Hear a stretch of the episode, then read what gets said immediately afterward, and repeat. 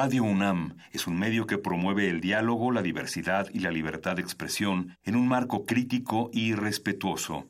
Los comentarios expresados a lo largo de su programación reflejan la opinión de quien los emite, mas no de la radiodifusora. Por siglos nos hemos hecho escuchar. Nacimos como parte de esa inmensa mayoría. Hablar. Escuchar. Debatir. Proponer. Cuestionar. Está en nuestra naturaleza. Seamos instrumentos de conciencia de nuestro pueblo. Usamos el sonido porque atraviesa obstáculos. Muros. Fronteras. Nosotros somos. La resistencia.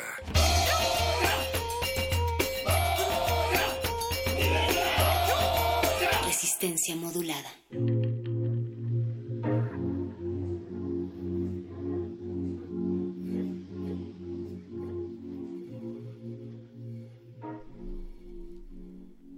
Amara la mató un hombre que sabía que no habría consecuencias. El chofer de Cabify la llevó a un motel, la violó, la estranguló y luego dejó su cuerpo envuelto en una sábana, así de gráfico y así de tranquilo. En las cámaras de seguridad que grabaron su paso por la ciudad se ve a alguien que se sienta y toma una decisión, que pasa a una tienda de conveniencia con toda tranquilidad después de drogar a su víctima, que entra a un motel, se baja del coche, paga y se vuelve a subir con calma. Es alguien que sabe que puede hacer lo que está haciendo porque la sociedad lo deja. Es alguien que sabe que puede utilizar a una mujer, que puede hacer con ella lo que quiera, porque no hay consecuencias. Una mujer, en cambio, no puede decir lo mismo. Al ver a un hombre, no puede saber quién es y de qué es capaz. Sí, también matan hombres, pero son hombres los que los matan. No es una competencia de, ah, nosotros también no somos asesinados. Los feminicidios existen dentro de un contexto amplio de violencia, sin duda, pero a nosotros nunca nos han querido matar por nuestro género. No somos vulnerables por ser hombres, no nos matan por ser hombres, a las mujeres sí, a ellas las matan por su género. El punto hoy no es la violencia en general, el punto es la violencia contra las mujeres, y eso no lo hemos entendido. Nosotros no sabemos qué es sentir ese miedo. Como hombres jamás hemos tenido que preocuparnos por cómo va a reaccionar alguien ante cómo nos vestimos. No hemos tenido que buscar entre nuestra ropa algo que nos proteja porque no sea que alguien nos vaya a gritar algo en la calle. No hemos tenido que meternos a un vagón especial en el metro porque alguien nos está tocando porque puede. No hemos tenido que preocuparnos al voltear en la calle y ver a una mujer detrás. Resistencia modulada. Porque a la edad en la que yo pensaba qué ponerme el sábado para ir a bailar con mis amigas en tercer año del colegio, Alika Kinan chupaba pija en un prostíbulo de Ushuaia y así pasó 20 años. Me sumo al paro porque mi papá no me violó, ni mis novios me cagaron a trompadas ni aparecí en una zanja. Me sumo porque puedo, porque estoy. Me sumo porque caminé toda la vida por la calle a cualquier hora y ninguna camioneta me chupó, y no tuvieron que buscarme como buscamos a Marita Verón y a tantas otras. Me sumo porque nadie me empaló, ni me agarraron entre seis o siete en una quinta y me tiraron a la ruta para que me atropellaran como a un perro, que es lo que hicieron con la nena de Tandil a la edad en la que yo estaba terminando la primaria. Ni me agarraron entre treinta y me destrozaron la vejiga, ni tuve que arrastrarme a ninguna guardia de hospital bañada en sangre. Me sumo porque yo no tuve que escribir, Estoy viva. Me llevan a La Rioja en el baño de ninguna estación de servicio. Me sumo porque viajé por todos lados y de todos lados volví mostrando fotos, contando anécdotas. Viva. Me sumo porque no tuvieron que llorarme, ni repatriar mi cuerpo, ni mi mamá tuvo que rogar que no fuera mi camisa la que encontraron en la ruta. Me sumo porque no se me fue la vida en un aborto ni me prendieron fuego, ni me arrancaron el cuero cabelludo por puta, ni me desfiguraron a golpes por lesbiana, ni me volvieron a violar para que aprenda, ni me cogió el comisario, ni me filmaron sus amigos. Me sumo porque yo también me fui de mil bares con cualquiera. ¿Y qué? Hice dedo. ¿Y qué? Viajé sola. ¿Y qué? ¿Tengo que pedir perdón? Me emborraché. Me perdí de noche. Me perdí de día. Me perdí lejos de casa y también por el barrio, medio en pedo. Y viví para contarlo y resulta que es un lujo, que tengo que estar agradecida. Por eso me sumo, porque no les debo nada, porque parece que encima hay que explicar que no me están haciendo ningún favor dejándome con vida. Me sumo por las que no tuvieron ni suerte y no están acá para sumarse. Me sumo por las vivas, por las que no pueden ni hablar o pueden, pero no lo saben todavía. Me sumo porque no hay tiempo, por la vida que no vuelve. Me sumo porque estoy acá, porque sumarse es mostrar que no podemos más, pero podemos. Me sumo con bronca, me sumo con ganas, con el milagro de tener los huesos sanos, la cara intacta, la piel sin moretones y el corazón en la mano. Porque estoy viva, como dije antes, pero nos están matando. Zuleika Esnal. Resistencia modulada.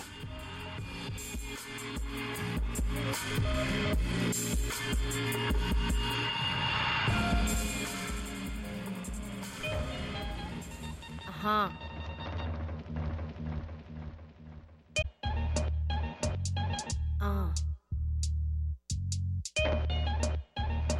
Ajá.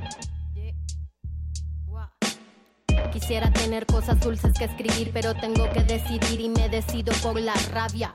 Cinco mujeres hoy han sido asesinadas y a la hora por lo menos 20 mujeres violadas. Eso que solo es un día en Guatemala, multiplícalo y sabrás por qué estamos enojadas. No voy a andar con pinzas para quien no entienda que esto es una emergencia y estamos preparadas. No soy pacifista, no me exijan cosas que no ofrezco. No pedí un pedestal ni lo merezco. Soy como las otras hartas de andar con miedo agresiva porque es la forma en que me defiendo. No tengo privilegio que proteja este cuerpo en la calle. Creen que soy un blanco perfecto, pero soy negra como mi bandera y valiente en nombre mío y en el de todas mis bisabuelas. La curandera que murió de tantos golpes porque el hombre que la amaba realmente la odiaba. La otra que fue abandonada con un hijo y cuando se enfermó tuvo que mandarle un hospicio. Esto va por mí porque a los 15 años me atravesó la cara un golpe desde su mano. Porque ningún humano se hizo presente el día que un delincuente me dejó el pezón marcado. Esto va por la niña de 9 años obligada a un embarazo porque la violó su hermano. Una niña sin derechos porque el clero considera que el aborto es peor que lo que le han hecho. Me remito a los hechos, no voy a explicarle con dibujos a ningún macho de esos que creen que con su intelectualidad nos van a venir a educar sentados en sus privilegios. No tengo privilegio que proteja este cuerpo en la calle, creen que soy un blanco perfecto, pero soy negra como mi bandera y valiente en nombre mío y en el de todas mis bisabuelas. Ah. Cuéntanos bien, en las calles somos miles desde México hasta Chile y en el planeta entero. En pie de lucha porque vivas nos queremos, no tenemos miedo, no queremos a ni una menos. Díganme loca, histérica y exagerada, pero hoy canto en nombre mío y el de todas mis hermanas. No nos acusen de violentas, esto es autodefensa, estamos en resistencia, ya no somos indefensas. No. Ah pero soy negra como mi bandera y valiente en nombre mío y en el de todas mis bisabuelas. Tres años después, ¿cómo nos mantendremos frescos? Próximamente, en resistencia modulada. Alrededor de nuestro planeta orbita una estructura artificial de origen y funciones desconocidos que la sabiduría popular ha nombrado el Caballero Negro. Existen grabaciones sonoras que parecen revelar la existencia de criaturas descomunales viviendo en las profundidades del océano. En más de una ocasión, víctimas de terribles accidentes han muerto clínicamente por un par de minutos y al despertar aseguran haber visto el infierno. Área 96.1, un programa con todo lo que no se puede explicar. Espéralo.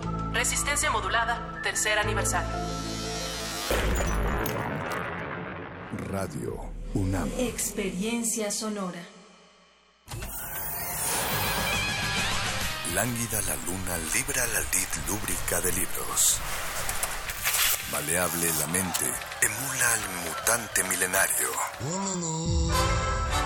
Muerde lenguas, letras, libros y galletas.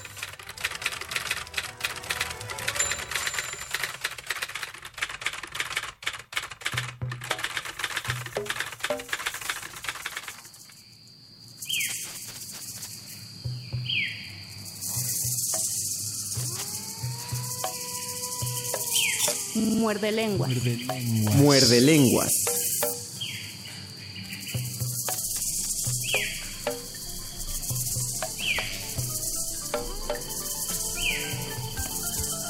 Son las 8 de la noche con 13 minutos, es el septiembre de 2017, número 18 en sus días. Esta es la voz atropellada de Luis Flores del Mal. No, es una voz siempre extrañable todo el fin de semana, Luis Flores del Mal. Y una voz extraña porque también son extrañas las voces que Así suenan es. Al fondo, que son, son seres, bestias, animales fantásticos, porque este muerde lenguas es de literatura, galletas y animales, Animales fantásticos. Aquí ya planteamos todas las eh, florecitas, la fauna, digo, la flora adecuada para mantener a la fauna fantástica. Aquí hemos planteado un estanque, una, una pequeña cascada que baja de una de las Vamos paredes, a hay lianas. diferentes tipos de animales fantásticos. Sí, porque la idea, bueno, está lleno de animales conocidos, pero la idea es sumergirnos a lo más profundo de la selva, de la radio, para ver si encontramos animales. Por eso es que Luis Flores y yo nos sometimos a una intervención quirúrgica para volvernos vírgenes otra vez y a ver si así conseguíamos que apareciera un unicornio de ese modo. No fue nada difícil, la verdad. No, no fue, eso fue un poquito un ofensivo. poquito juegos de rol y, y ya nos volvimos vírgenes. Y todas las series de Marvel y otra vez ya. lo- Y listo, como nuevos.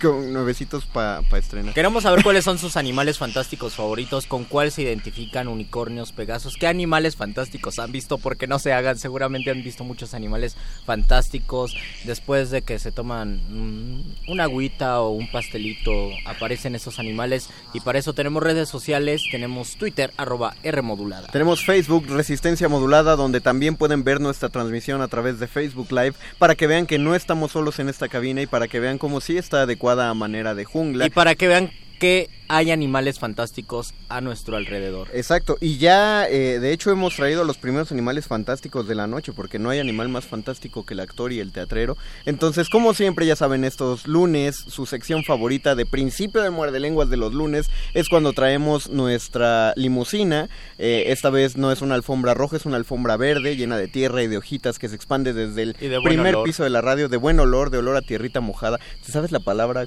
Para tierrita Se me mojada? olvida siempre. Ahorita la buscamos. Buscamos ¿Alguien- la si alguien se sabe la palabra para tierrita mojada, por favor nos la pone en nuestra transmisión en vivo de Facebook Live. Pero esa alfombra de olor a tierrita mojada es la que traen nuestros invitados de este, que no es un programa de radio, es un... Programa de mano. Los mejores asientos se agotan y las luces están por apagarse. Esto no es un programa de radio, es un programa de mano.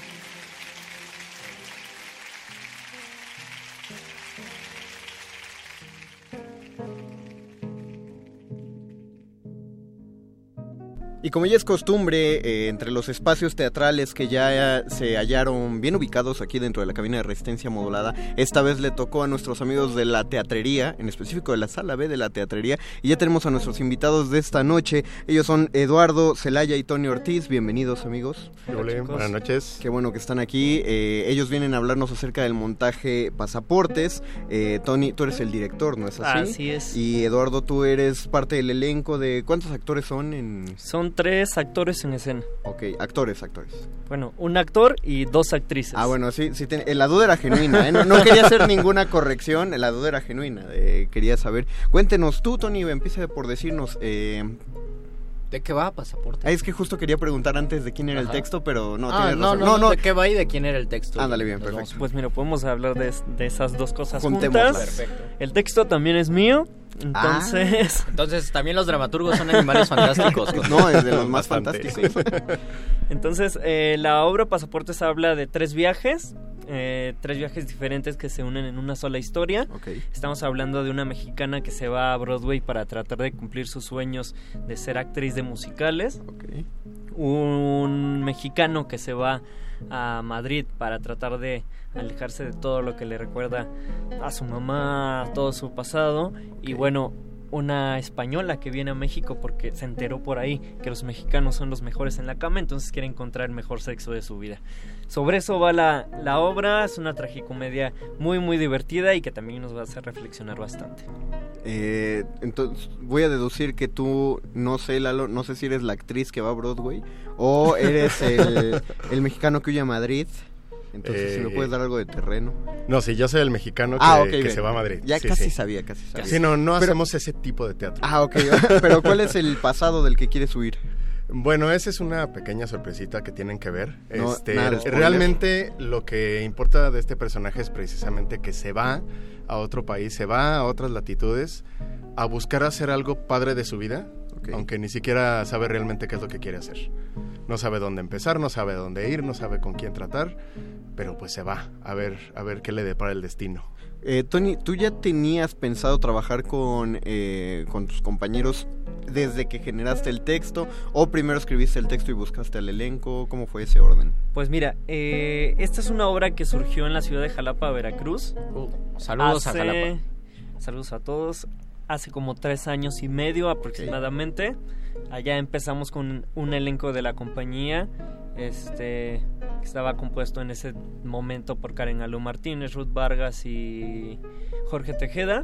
Y bueno, desde entonces hasta la fecha han habido como varios elencos eh, inmersos en esta historia.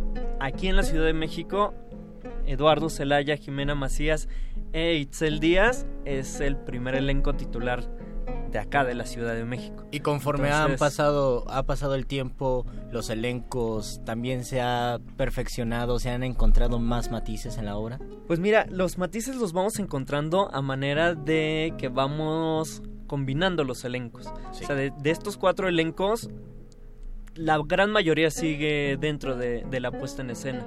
Entonces llega un momento en que los chicos de acá de la Ciudad de México pueden llegar a subir a escena con los chicos de Jalapa. Entonces eso va haciendo súper rico Vas la a, hacer, experiencia. vas a hacer un crossover, una mezcla de universos entonces y, eh, para combinar elencos de todos lados. Es una de las ideas de, de las historias de, de Epitafio Producciones, que es la compañía que tiene esta, esta puesta en escena. Ustedes empezaron temporada hace dos semanas, me parece. Empezaron el 2 de septiembre, ¿no? Espe- empezamos el 6, Ah, el miércoles 6. 6, Ajá. y vamos a estar hasta el 29 nada más. Son cuatro semanitas, ya pasaron dos. Ya pasaron dos. Entonces les quedan nada más seis funciones para que puedan... ¿Cómo, ¿Cómo ha sido la respuesta del público en estas primeras funciones? Ha sido bastante buena. A la gente le, le ha gustado, le ha divertido. Este, es muy padre tener al público tan cerca, porque también vemos sus reacciones y también sabemos para dónde irnos, ¿no? Este, no es lo mismo, pues, por ejemplo, el otro día teníamos eh, extranjeros, entonces hay ciertos chistes que les caen mejor, hay otros que igual no tanto, entonces ahí también ya sabemos modularle, pero en general ha sido muy, muy buena la respuesta del público. ¿Y tú te dedicas generalmente a escribir, Tony, o generalmente a dirigir y ne- te- necesitabas un texto que dijera justo lo que tenías que decir para este montaje? Pues mira, principalmente yo me he dedicado desde que salí de la facultad de teatro a escribir. Escribir y acto seguido dirigir también mis textos. ¿no? Uno, uno necesita parar a los niños para que puedan a caminar Claro. solitos o alguien los vea caminar. Entonces, ya te llevó al parque. me ha tocado actuar una que otra vez también aquí en Pasaportes. Ah, mira, así, así se mezclan los elencos. Sí, somos Hasta- alternantes nosotros ah, vaya. Es mi faceta de actor es como de la de las menos recurridas para mí, o sea, comúnmente estoy escribiendo y dirigiendo, pero pues también me gusta subirme a- Oye, al escenario. ¿Por qué ¿no? te interesó hablar de la experiencia de personas que van al extranjero? Pues mira, esta historia surgió precisamente cuando yo todavía vivía en la ciudad de Jalapa, que venía para acá a la Ciudad de México a ver teatro. Este, que me daba mis escapadas para, para venir a ver lo que se estaba haciendo por acá. Y en una de esas escapadas, mi camión de regreso a Jalapa se retrasó muchísimo. Entonces dije, pues, que, ¿cómo mato el tiempo? Pues escribiendo un ratito, ¿no? Entonces dije, ¿sobre qué? Empecé a ver a la gente que iba, venía, empecé a preguntarme a dónde iban, si traían alguna historia por ahí, y ahí fue cuando empecé desde mi celular a escribir la primera escena de Todo la obra. gracias a que se retrasó el Sí. transporte. En, Sí, algún, sí. en algún punto de su obra literaria Monterroso dice que uno no debe escribir desde la comodidad, que tiene que buscar la cárcel, el hambre, o en este caso que el camión se retrase. O el metro llenísimo. O el metro llenísimo. No, es, es cierto, es una manera de matar el aburrimiento. Estéticamente, ¿qué se espera la gente cuando llega a ver pasaportes? Pues mira, la imagen que da el escenario cuando uno llega es de tres maniquíes con un montón de ropa, este, bufandas eh, y tres bancos. Eso es lo único que vamos a encontrar. eh, y lo divertido de esta obra es que a pesar de que somos tres actores en escena, son 15 personajes. Y entre los tres hacemos a los 15. Y ese, esos accesorios que están en los maniquíes son los que nos permiten hacernos el otro personaje.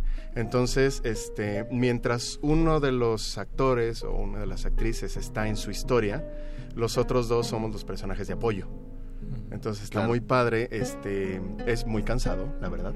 Se lo he reclamado 20 veces a Tony. Ah, qué bueno, qué bueno. Eh, que estás en tu historia y de repente cambia la escena y ya estás en otro personaje y traes otro acento, traes otra corporalidad. Entonces está muy divertido, la verdad. O sea, a mí me gusta mucho estar, estar en esta obra, tanto que se lo, se lo rogué durante meses a Tony. Tony dijo, bueno, que- ya. Que me hizo caso así, bueno, va a ya, dejar ándale. alterar, alternar conmigo. Vamos a darle coordenadas a la gente. Eh, ¿Dónde queda la sala B de la teatrería? La sala B de la teatrería. La teatrería está en Tabasco número 152 de la colonia Roma. Muy, muy cerca del metro Insurgentes, metro y metrobús Insurgentes. Así es. O. No, creo que, creo que es el más cercano, porque Sí, si uno sí. llega por Hamburgo o todos los demás, o sea, sí está cerca, entre comillas, comillas Sí, para la gente del Facebook tanto. Live, pero no tanto, queda mejor este. Yo creo que esa es, esa es la, Es la ruta más la cercana. ruta más cercana. Tabasco número 152. Así, Así es. es. Tabasco número 152. ¿Qué días? Las funciones son los miércoles, jueves y viernes. Así es, a las 9 de la noche. A las 9 de la noche. Tres funciones por semana y recuerden, están hasta el 29 de septiembre. Así que por favor vayan haciendo un hueco en sus agendas para que un miércoles, un jueves o un Les viernes. quedan dos semanas nada más. Les quedan dos semanas. A- a- empecemos este miércoles. Y pues de hecho, eh, recordarán que al principio no dimos los números telefónicos de cabina. ¿Por qué no nos los los dimos? Luis? No porque no nos lo sepamos de memoria, sino porque tenemos regalos y amor para ustedes. Y los regalos consisten en tres pases sencillos para las tres primeras personas que nos, que nos llamen. Y pueden pensar que es un, es un dos por uno. Van, pagan la mitad de uno, O, invitan al otro. o le dicen a otra persona, yo te invito y tú me invitas. Ándale. Y entonces la otra persona paga su boleto y ustedes ya tienen gratis el otro. Ah, la cosa es saber Y nadie tiene que saberlo. Nadie tiene que saberlo, exactamente. No, no, no me O inviten nada. a cinco personas, digan, vean, yo también quiero ir y ustedes pasan. Al fin nunca es digno decir yo oigo el muerde lenguas. No, no, no. Y además, bien de la gente. si llegan con su pasaporte en taquilla, ahí les pueden hacer un descuentito. Ah, sí. también. Oh. Ah, desquite- Entonces- desquiten el dinero que la Secretaría Sí, de sí. Relaciones Exteriores ya les quitó y entonces aprovechenlo para entrar más barato a ver pasaportes. Eh, miércoles, jueves y viernes a las 9 de la noche. ¿Para qué día serían estos pases sencillos? Puede ser para cualquier día de esta semana. Ah, ok, de esta Entonces, Nada más que nos dejen su nombre con ustedes. Claro y que sí. Les dejamos sus pases. Entonces especifiquen cuando llamen para qué día de la semana van a Miércoles, querer su jueves pase o viernes. sencillo, miércoles, jueves o viernes, 9 de la noche. Luisito de tu ronco pecho. De el mi teléfono. ronco y sexy pecho es el 55 23 54 12. Otra vez despacito como Maluma. 55 23 54 12. Ahí tienen Y es el Luis teléfono. Fonsi, no Maluma. Maluma no canta despacito. No, ¿cómo crees? Soy un ignorante Sí, de la está cultura bien. popular. No, Justin Bieber sí lo dice. Bueno, 55 23 54 12. Tres pases sencillos para las funciones de miércoles, jueves o viernes de esta semana. Pasaportes que se presenta en, la- en la teatrería Tabasco número 152 a pocas cuadras del metro y metrobús insurgentes. Nada más déjenos unas redes sociales para que la gente lo siga de cerca para próximos proyectos, etcétera, para ver cuándo van a alternar los elencos. Claro que sí, vamos, bueno, nos pueden encontrar ahí en Facebook, en Twitter y en Instagram como Epitafio Producciones. Epitafio Producciones. Y bueno, ahí les estaremos contando más de, de, es, de esta puesta en escena y de las obras que vienen para el resto del año. Perfecto, pues ahí ya tienen información, métanse a las redes sociales, llamen, tenemos los pases sencillos y pues acompañen a esta producción que nada más le quedan dos semanas, seis funcioncitas, pero seis funciones que no se tienen que hacer de chicle, se tienen que llenar. Acuérdense, apoyen el teatro independiente, la creación independiente y denle chance a, Eduardo Zelaya y a Tony Ortiz de que generen nuevos proyectos. Así que apoyen este de una vez. Muchas gracias muchachos por haber estado. Muchas gracias. Gracias chicos. No, gracias a ustedes por aceptar la invitación. Los dejamos que vayan por... Todavía no sabemos... Ah, espera. Creo que alguien ya nos había escrito aquí Petricor. Ah, Petricor, claro que se vayan en la alfombra con, con petricor. Con perfume de petricor. No, no, sería petricor. Porque con petricor. Exacto, muy bien. y saludos banda desde los King 2. Y nosotros los dejamos con una rola que bueno que ya se están comunicando, ¿verdad? Sí, sí ya están. El espejo ya. Ah, se fueron los pases. ¿Ya se fueron, los, pases? De todos modos, vayan por favor a la teatrería. Y mientras tanto, vamos a regresar a hablar de animales fantásticos. Muchísimas gracias, muchachos, por haber estado aquí con nosotros. Gracias, Tony. Tony Eduardo. Y vamos a escuchar algo y regresando les decimos qué es lo que escuchamos. Mucha popo para su función del miércoles. Muchas gracias.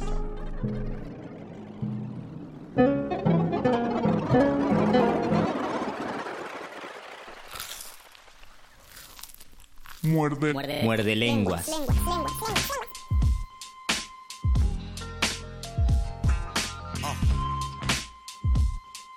Yeah. These old sneakers, faded blue jeans, no tricks, no gimmicks. I be stomping down, down, down, down, down demons. Rolling up trees in the belly of the beast where the people disagree. The upper class eat, middle don't exist. The bottom of the beat. Glad I got my sticks. Oh, you jumping on the fad? Laying in the ditch, I be stomping down demons, stomping down quick. Come on. Please don't come around these parts. They tell me that we all a bunch of animals. The only time they wanna turn the cameras on is when we fucking shit up. Come on, bullets still ringing, blood on the cement, black folks grieving, headlines reading, trying to pay you no mind. You just living your life. Everyone is a witness. Everyone got opinions. Got a son of my own, looking right in his eyes. I ain't living in fear, but I'm holding him tight. Got a son of my own, looking right in his eyes. I ain't living in fear, but I'm holding him tight. Damn, why the fuck are they after me? Maybe cause I'm a bastard, or maybe cause of the way my hair grow naturally. Still trying to figure out why the fuck I'm full of rage. I think I noticed this bullshit right around the fifth grade. Paraphernalia in my locker right next to the switchblade. Nothing but pussy on my mind and some plans of getting paid. But I'm a product of the system, raised on government aid. And I knew just how to react when it was time for that raid. Whoa. Just a young black man from Compton, wondering who could save us. And could barely read the sentences the justice system gave us. So many rental cars with bricks, I think they probably funded Avis. Some of us wasn't balanced, but some of us use our talents. Not all of us criminals, but cops be yelling, stay back, nigga. We need a little bit of payback. Payback. Don't treat me like an animal, cause all this shit is flammable. Don't fuck around, cause when it's done, it's done. Fuck you, fuck you. Fuck you. Back in the day. But that'll make it okay. And the white folks tell me all the looting and the shooting's insane. But you don't know our pain. Come on. And please don't come around these parts. They tell me that we all a bunch of animals. The only time they wanna turn the cameras on is when we fucking shit up. Come on. And please don't tell me that we're all a bunch of animals. The only time they wanna turn the cameras on is when we fucking shit up. Come on. These old sneakers, faded blue jeans, no tricks, no gimmicks. I be stomping down, down, down, down, down demons. Rolling up trees in the belly of the beast where the people disagree. The upper class eat, middle don't exist. The bottom of the beat. Glad I got my sticks. Oh, you jumping on the fad? Laying in the ditch, I be stomping down demons, stomping down quick. And the old bucks tell me it's been going on since back in the day. But that'll make it okay. And the white folks tell me all the looting and the shooting's insane. But you don't know our pain. And please don't come around these parts tell me that we all a bunch of animals. The only time they wanna turn the cameras on is when we fucking shit up. Come on. And please don't come around these parts and tell me that we're all a bunch of animals. The only time they wanna turn the cameras on is when we fucking shit up. Come on, come on, come on. Yeah, this is DJ motherfucking Premier. And I'm Dr. Dre. Dr. Dre. What? Primo. Yeah, we fucking shit up. No, we don't play no games. here Motherfucker, please. one, one, one of the reasons that me and you click. We don't lose, I always win.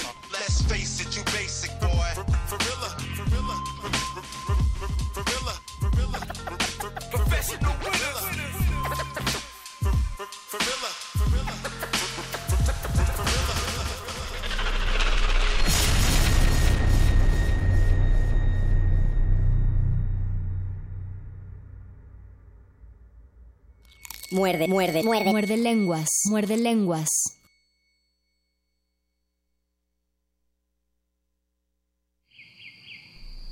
Escuchamos de Dr. Dre Animals y regresamos a este muerde lenguas de letras, galletas y animales fantásticos. Queremos Eh, saber cuáles son sus animales fantásticos favoritos. Saludos Omar G, a Israel López que ya nos están comentando. Israel López ya empezó el debate porque él había comentado hace un rato acerca del nahual y luego pregunta, pero entonces ¿qué es? Porque Y, ta- y decimos también, que sí, que no también es. hablábamos de los duendes.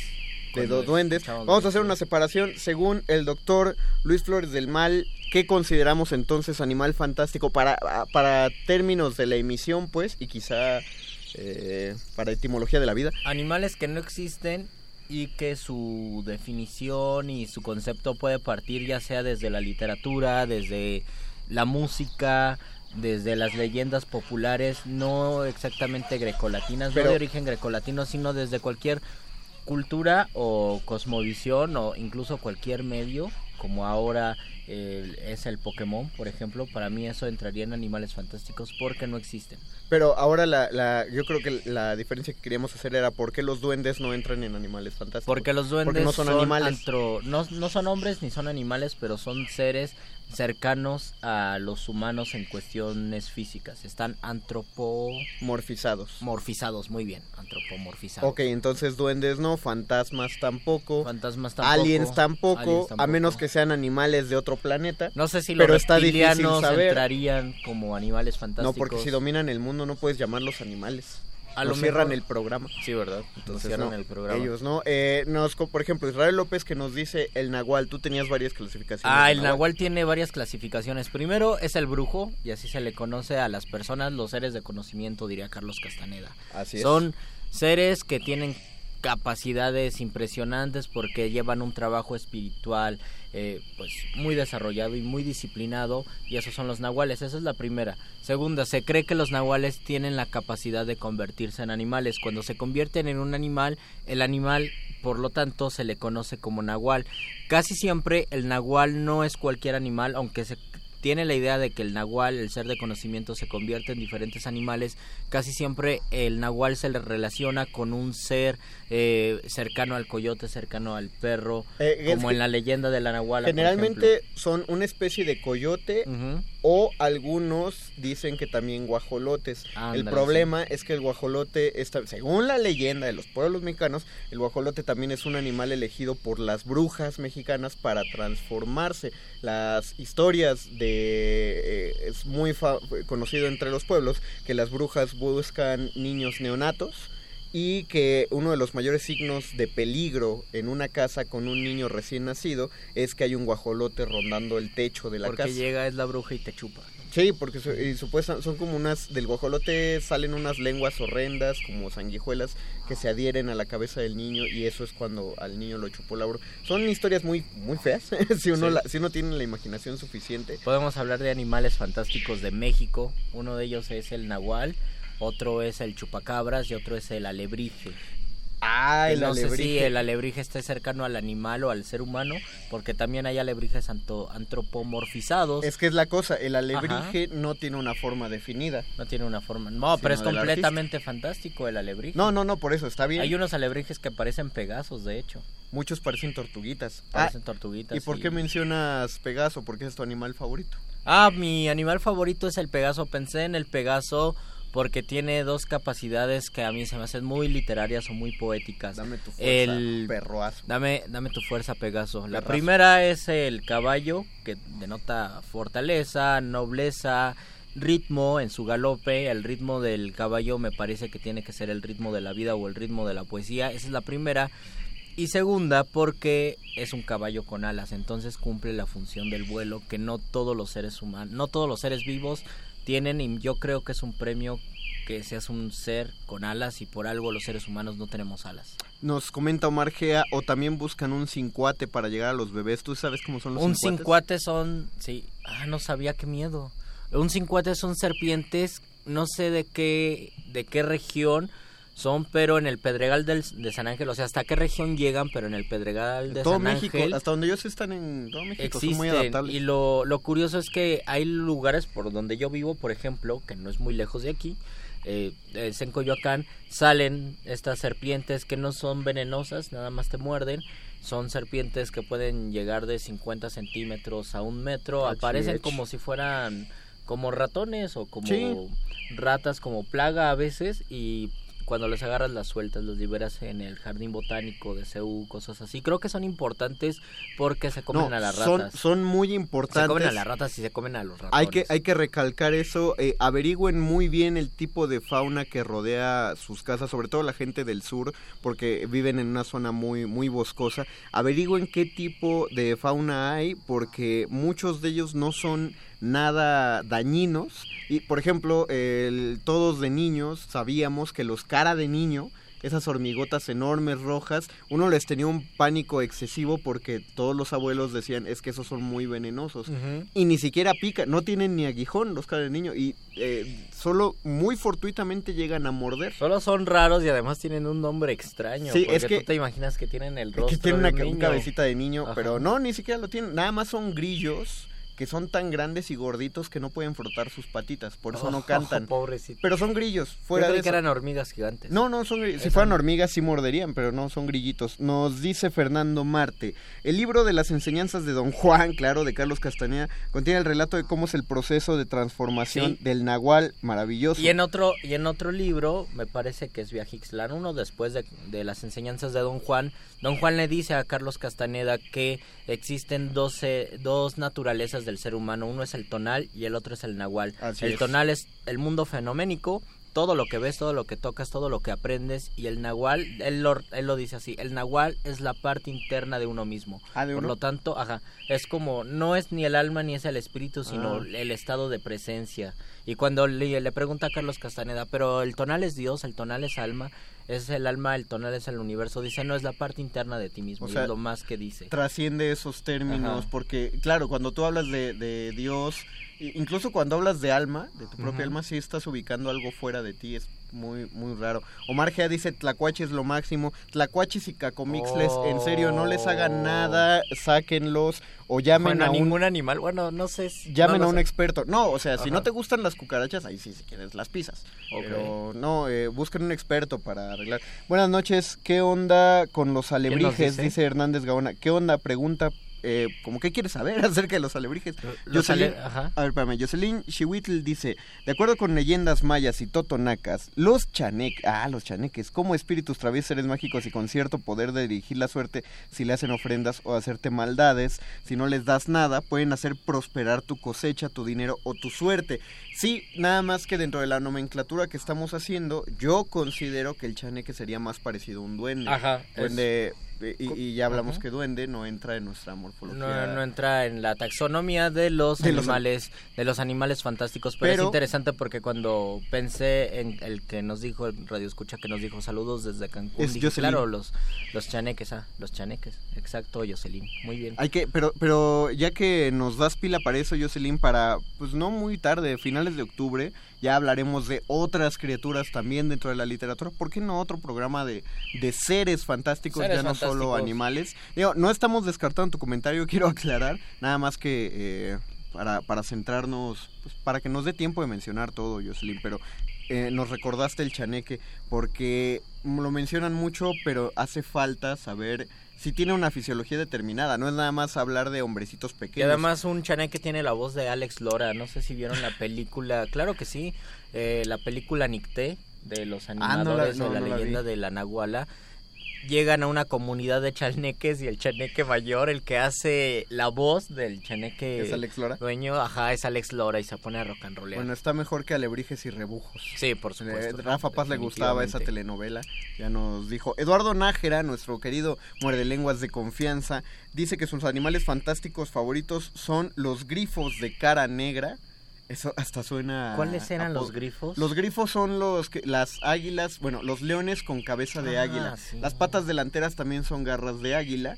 eh, son animales muy nobles y violentos y de los grifos derivan los hipogrifos que son caballos con Porque hipo en latín es, no, en griego caballo- en es griego, caballo. que según era la montura de Carlo de Alejandro Magno eh, al- eh, así se corría la leyenda que Alejandro Magno montaba en un hipogrifo y cuando Ah. llegaba y lo veían que venía solamente en un caballo pues nada más se inventaban no que el hipogrifo lo dejó Y por eso así más inicia difíciles. la vida sueño, hipogrifo, Hipogrifo violento, violento que, que corriste parejas Eh, con el viento. Según ahí, cuando uno hace una lectura demasiado, eh, demasiado literal, significa que esta mujer, ¿cómo se llama esta mujer que llega? No me acuerdo. Bueno, que llega con su criado a la torre donde está Segismundo, eh, llegan montados en un y hipogrifo. se cae del caballo. No, del hipogrifo. O Ay, sea, en bueno. teoría viene, si te digo, si lo, uno lo lee demasiado literal, viene en un hipogrifo, se cae, se desboca y por eso ruedan por el monte y llegan hasta la torre.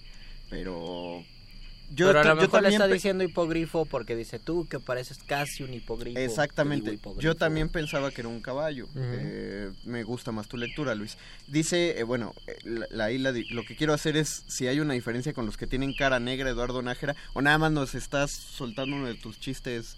Porque ya hablar de los grifos de cara negra es muy gracioso. El otro lado del vidrio este, le dieron unas palmaditas en la espalda a Paco de Pablo cuando hablamos de los grifos de cara negra. No, no sé por qué.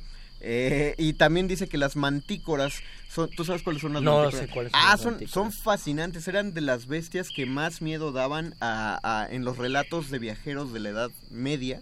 Son leones. Bueno, imagínate que son leones, siempre dicen del doble de tamaño. Pero la cara, en lugar de cara de león, es cara de ser humano.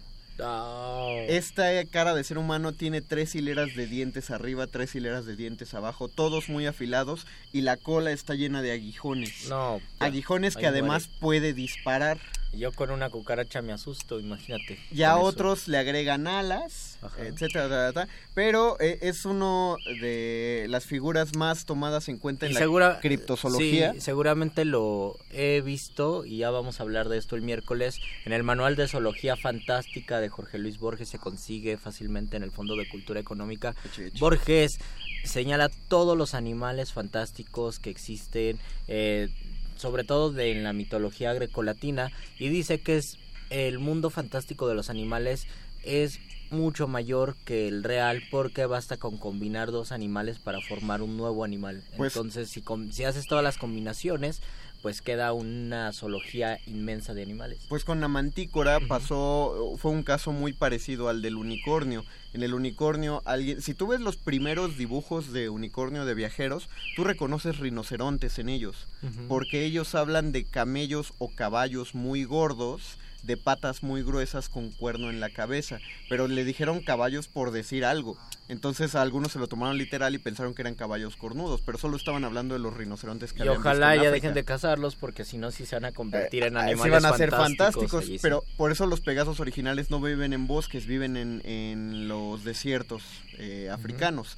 Eh, Y también pasaba con las sirenas. Las sirenas, antes, ¿cómo se llamaban las Manatís. sirenas? Ah, eh, nereidas, primero, nereidas. primero son manatíes. No, las nereidas son, No, son sí, es que... las eh, ninfas, ¿no? No, no, no, es Ah, que pues esa es la diferencia. Las que ahora dicen sirenas, en realidad se llaman nereidas. Las nereidas son mujeres con tor bueno, eh, tienen torso de mujer y cola de pescado. Las sirenas griegas, las originales, son mujer, bueno, cabeza de mujer y cuerpo de, de pollo, o sea, de pájaro desplumado, que cantan y atraen a los viajeros. Pero también las sirenas eran animales alados, ¿no? Por eso, te digo, y- te digo, son Ajá. pollos pero desplumados. Pero no era, no eran cercanos a las gaviotas y por eso vivían en el mar. Entonces, para relacionarlas No. más con el mar, dijeron, en lugar de que tuvieran alas de gaviotas, pues les ponemos cola fue, de pescado. Fue un, fue un este, no, fue un error de, de este, de contar las historias. Las, Ah, ya. las sirenas vivían en unas islas hechas con cráneos de los marineros que se comían, Nada menos. porque ahí las castigaron a quedarse. Fue, me parece que Atenea, porque Atenea castigaba a todo el mundo. Entonces ahí las dejaron, ahí encontraron a Ulises tal. Cuando se habla de mujeres que cantan bien y viven en el mar, ahí se empieza a hacer la relación más con la figura de la Nereida. Uy, ¿cuántas, cuántas lecturas no existen a- al respecto? Igual les traigo una de Julio Torri que, que me gusta mucho. Hay que leer el pasaje de Ulises. Omar Gia dice, me acuerdo de un cuento de Peter Gabriel en donde el héroe tenía que burlar unas criaturas mitad serpiente y mitad mujer llamadas Lamia. Efectivamente, esas son egipcias e hindúes, eh, también llamadas lilendas. Jorge Rodríguez Uribe, León Tortuga. Ah, me gustaría que, pues, que nos dijeras más de León Tortuga. Rasek Gómez, las quimeras. Las quimeras. ¿Cómo eran las quimeras? Leones que en el lomo les salía una cabeza de Y cabra. que tenían cara de humano. Sí, No, no, no, no, esas son las mantícoras. No, perdón, las quimeras tienen tres cabezas. Tienen tres caras. Es- ¿Sí? Supuestamente todas viendo al mismo lado. Una de león, una de cabra, no sé por qué escogieron a la cabra, y una de dragón. En otras versiones la quimera es nada más cabeza de león. En el lomo le sale una cabecita de cabra y en la cola tienen la cabeza de una serpiente. Oh. Como nadie se pone de acuerdo en la forma exacta de las quimeras, por eso ya hablamos de quimera cuando queremos hablar de algo que tiene todas las Y hay, formas y hay una que no recuerdo cómo se llama, que son dos animales. En lugar de tener cola, tiene dos cabezas. En- tiene dos frentes el animal, no recuerdas cómo se llama.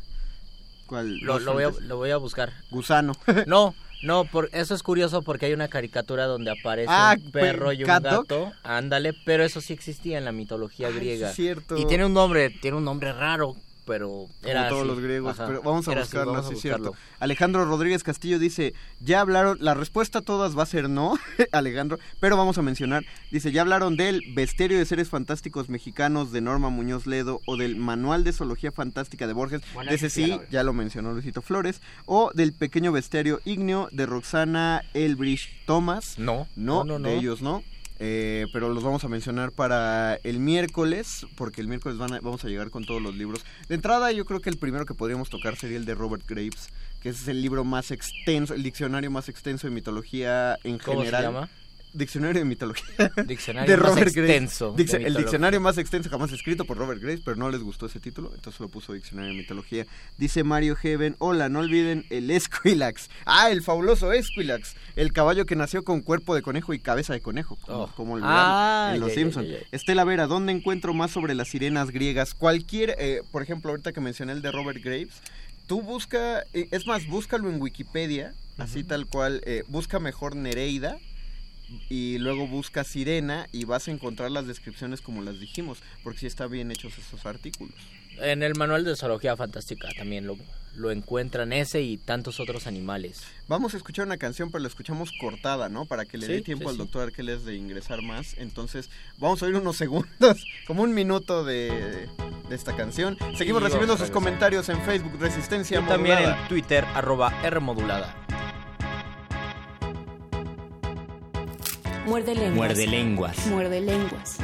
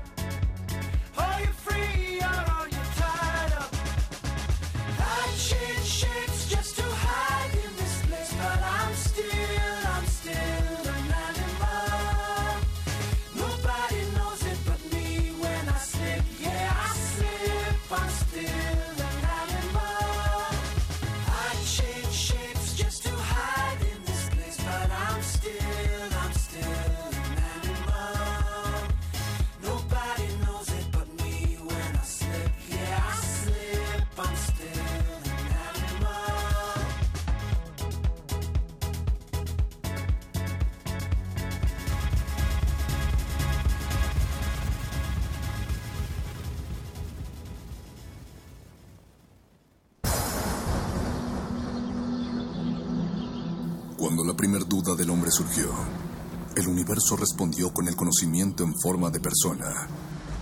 Una persona con suéter.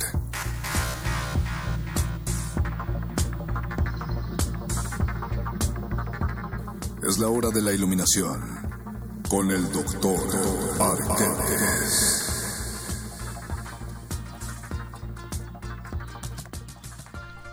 Regresamos. Así es. Regresamos a este a este muerde lenguas a la recta final. Estaba pensando, ¿los muerde lenguas seremos animales fantásticos? No. No. Oh, doctor Arqueles, ¿por ¿De, qué no? ¿De quién es esa fabulosa voz del doctor Son Arqueles? simples humanos, mis queridos muchachos. ¿Nosotros? Sí, ¿O- ustedes. Algún día hablaremos de la simpleza y de los valores. De acuerdo, me parece muy bien, Luis. Pero, ¿qué piensa de esto, de los animales fantásticos? Pues no han mencionado a uno de los más importantes y que además condensa gran cantidad de simbología y me refiero a la esfinge egipcia. Uh, ¿Saben de qué animales está formada la, esfinge? león, águila y ser humano. Y toro. ¿Toro también? Sí, sí. Sí. Es un busto y rostro de humano, específicamente generalmente se dice que es una mujer, Ajá. alas de águila, patas de toro y cuerpo de león. De- pero de- de- es más, eh, va- hay todavía más variaciones porque como dijo el doctor, eh, se- eh, generalmente se califica que debe ser de mujer eh, la cabeza, pero justamente como se han ubicado o se han dibujado ambas, ya se llama androesfinge y ginoesfinge. Androesfinge cuando tienen cabeza de, De hombre. hombre, ginoesfinge si tiene de mujer. También está la caniesfinge, que en lugar de cabeza de ser humano es de perro, y la crocoesfinge, que en lugar de cabeza de perro es de cocodrilo. En efecto, mi querido Mario.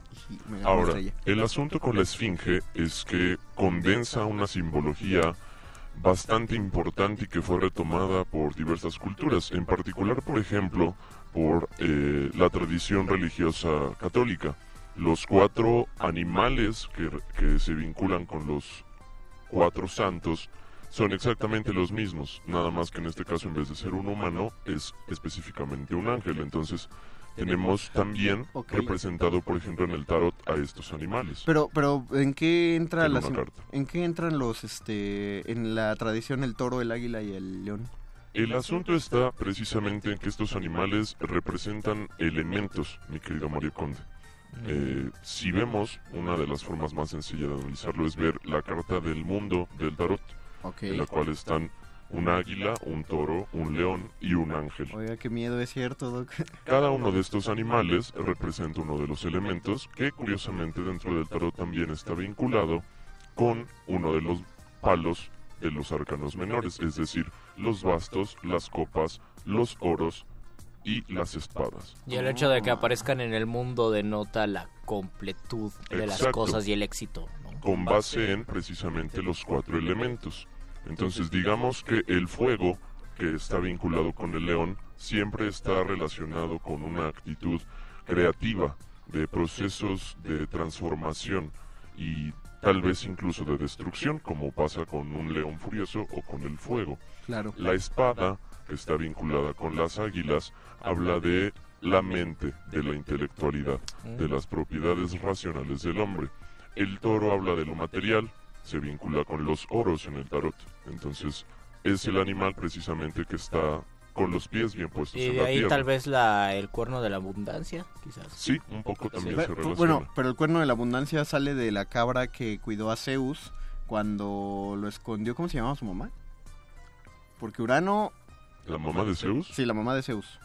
Porque cuando Urano se empezó a comer a todos sus hijos, porque tenía porque sabía que le- por la profecía.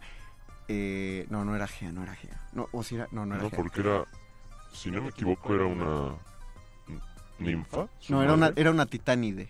Porque eh, ellos, eh, los dioses son hijos de los titanes. Entonces, cuando Cronos se enteró que uno de los dioses le iba a quitar el trono, empezó a comerse a todos sus hijos. Y su madre quiso esconder a Zeus para que él no se lo comiera y se lo dio a cuidar a una cabra. Sí, era Gea. Gea, ¿verdad? Sí, era Gea. Y entonces Zeus, el pequeño dios, cuando es bebé, eh, se amamantaba de la cabra, pero jugando con ella, como era muy fuerte por ser un dios, le arrancó un cuerno y para que la cabra dejara de chillar, Zeus, el bebé, fíjate, ya era un bebé, pero era un dios, hechizó el cuerno para que del cuerno saliera siempre comida y bebida adecuado, por eso es el cuerno de la abundancia. Dice Alejandro Rodríguez Castillo, tal vez Luis se refería al grifo, que es un animal con cabeza de león y serpiente.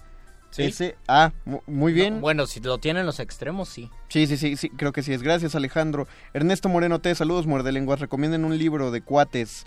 Eh, ahorita al final, pues ya vamos a acabar, lo recomendamos. Rasek Gómez, en la subcultura del furry, ok, las personas se crean su propia versión antropomórfica de sí mismos con sus animales favoritos y combinaciones de ellos.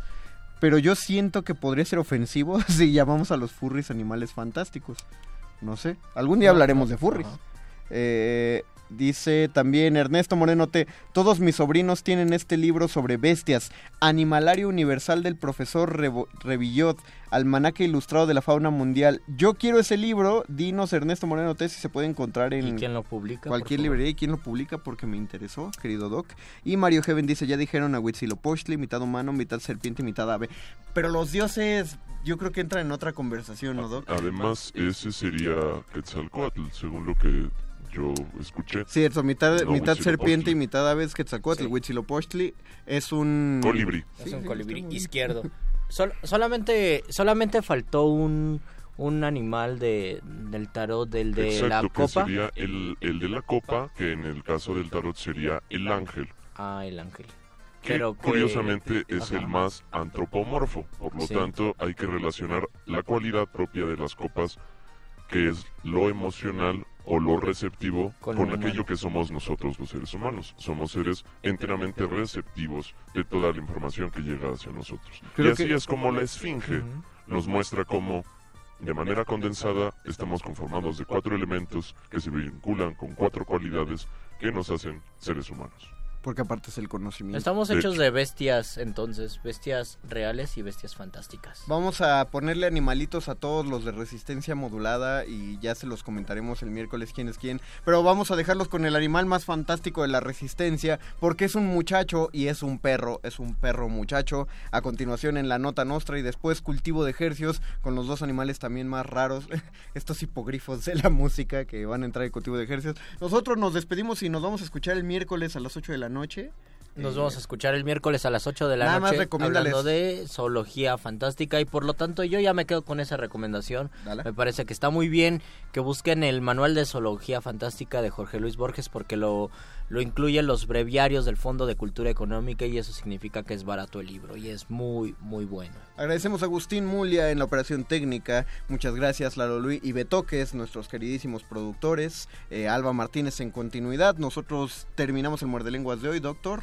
Nos escucharemos el próximo miércoles a las 8 de la noche. Así será, Mario Conde. Mientras tanto, los dejamos en la nota nuestra. Se despiden de estos micrófonos el Mago Conde. Luis Flores del Mal. Y el doctor Arqueles. Esto fue El Muerde Lenguas.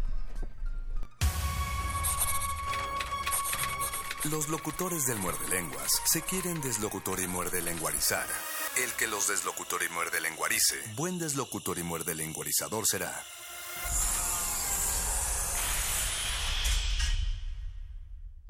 Resistencia modulada. Toma tu mochila de viaje y tu radio. Aquí está tu boleto a la expedición por la música del mundo. Mundofonías. Un recorrido por los ritmos de todo el planeta con la guía de Juan Antonio Vázquez y Araceli Zigane. Sábado 6 de la tarde por el 96.1 de FM. Radio UNAM. Experiencia sonora. Llega a su última semana de exhibición la magna muestra Picasso y Rivera, Conversaciones a través del tiempo, integrada por 147 obras entre óleos, obra gráfica y decenas de objetos grecorromanos, ibéricos y aztecas. La exposición revela la influencia recíproca entre estos dos artistas, así como la herencia cultural reflejada en sus obras. Picasso y Rivera, Conversaciones a través del tiempo, se puede visitar en el Museo del Palacio de Bellas Artes. Ángeles Mastreta publicó su novela Arráncame la vida en 1985. Recuerda un fragmento de esta historia en voz de su propia autora en descargacultura.unam. Aquí tenemos una cosita, dijo metiéndose la mano entre las piernas. Con esa se siente. Cuando estés con alguien, piensa que ahí queda el centro de tu cuerpo, que de ahí vienen todas las cosas buenas. La cultura para llevar la encuentras en www.descargacultura.unam.mx. Let there be sound. I'm hearing voices, but in the voice. La voz. Gabinete de Curiosidades. Conoce los descubrimientos sonoros que Luisa Iglesias y Frida Rebontulet atesoran en las frecuencias radiales. Experimentación sonora, música poco convencional, materiales históricos y diversos audios que forman vasos comunicantes. Todos los domingos a las 2.30 de la tarde por el 96.1 de FM Radio UNAM. Experiencia sonora. Resistencia modulada. El, presidente Enrique Peña, presidente Enrique Peña Nieto, la escuela Chicotenca. A ver, José Ángel, ya nos demostraste que es muy bueno para las matemáticas. ¿Sí te gustan? Eh, en México, México, 48% de los alumnos de 15 años registra conocimientos insuficientes en el área de ciencias, insuficientes, insuficientes y 57% en matemáticas, lo que no les permite acceder a estudios superiores insuficientes. Hay un estancamiento en los resultados. ¿Qué pasó, José Ángel?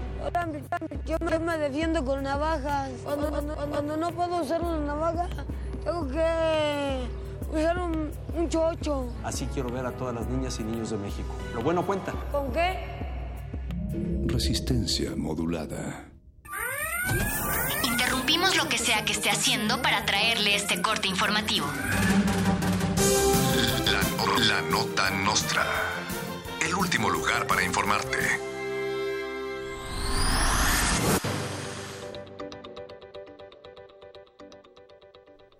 Mancera nominado a premios TV y novelas por su nueva serie The Spots. El jefe de gobierno Miguel Ángel Mancera lanzó recientemente una pre-campaña presidencial televisiva en donde enaltece los logros de su gobierno como las fotomultas, los socavones y la delincuencia en la capital del país.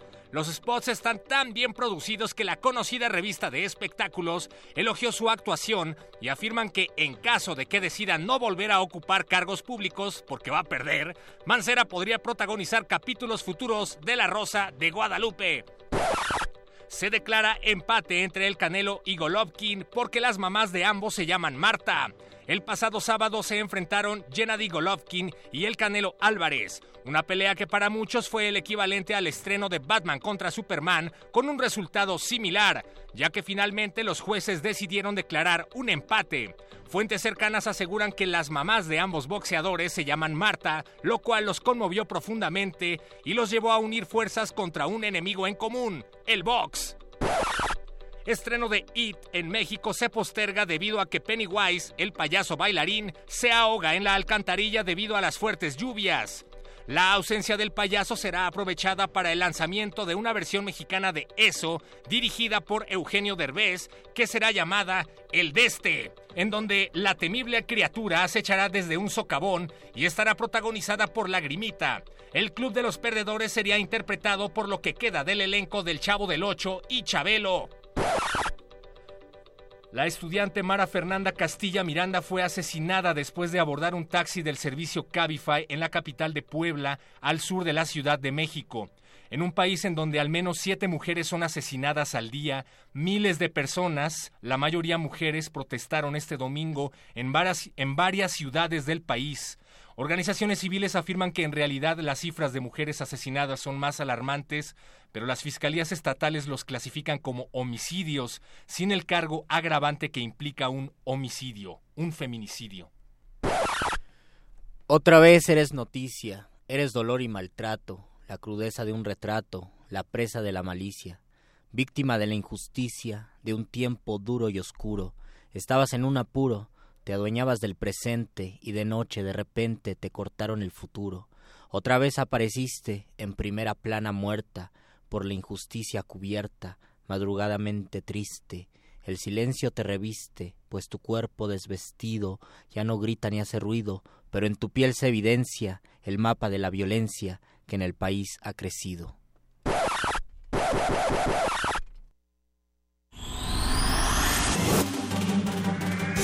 Estas fueron las últimas noticias que debiste recibir. Puedes continuar con tus actividades cotidianas. La nota, nota nostra. La nota nostra. Resistencia modulada. El, el presidente Enrique Peña, presidente Enrique Peña Nieto, la escuela Chicotenca. A ver, José Ángel, ya nos demostraste que es muy bueno para las matemáticas. ¿Sí te gustan? Eh, en México, México, 48% de los alumnos de 15 años registra conocimientos insuficientes en el área de ciencias, insuficientes, insuficientes y 57% en matemáticas, lo que no les permite acceder a estudios superiores insuficientes. Hay un estancamiento en los resultados. ¿Qué pasó, José Ángel? Yo me, me defiendo con navajas. Cuando, cuando, cuando no puedo usar una navaja, tengo que usar un, un chocho. Así quiero ver a todas las niñas y niños de México. Lo bueno cuenta. ¿Con qué? Resistencia modulada. A mí me parece que hay que luchar por la paz en todos los rincones de la tierra. Que la guerra es un recurso prehistórico y que la humanidad tiene los medios y hay que luchar porque los tenga de solventar nuestras contradicciones y nuestros conflictos en paz. Y nada tiene valor como eso, porque la paz es por venir. Cada madrugada amanece y la vida es por venir, y la vida es por venir. Y es tan hermosa la vida, y es tan hermosa la vida que hay que defenderla y hay que quererla. Pero agrandar el abrazo nos multiplica. Cuando uno vive para cobrar cuenta, para la venganza, para lo que le deben, para lo que le hicieron, no se termina nunca más como el loco que está dando vuelta a la columna. Resistencia modulada.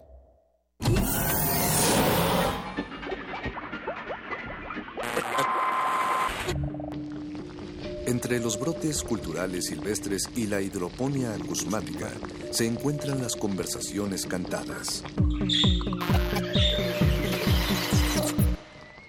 Estudiamos el milagro de la música libre en el aire. Cultivo de hercios. Frescura en la flora musical.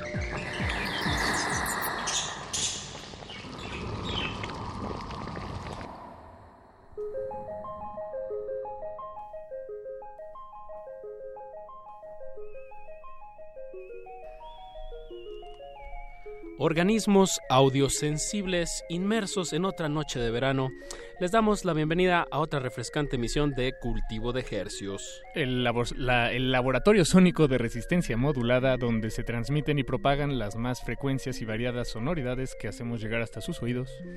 Eh, por el 96.1 de FM, su, XEUM. su frecuencia frecuente, transmitiendo en vivo con 100.000 watts de potencia desde el Valle de México. Y llegamos a la aldea global a través de nuestro portal en línea www.resistenciamodulada.com haciéndoles temblar el huesito más pequeño del cuerpo, Los tres huesos más pequeños del cuerpo, Paco. que son los del oído medio. Exactamente. Estamos en esta cabina, mi queridísimo Apache Raspi, Y Paquito de Pablo. su servidor. Exactamente, para...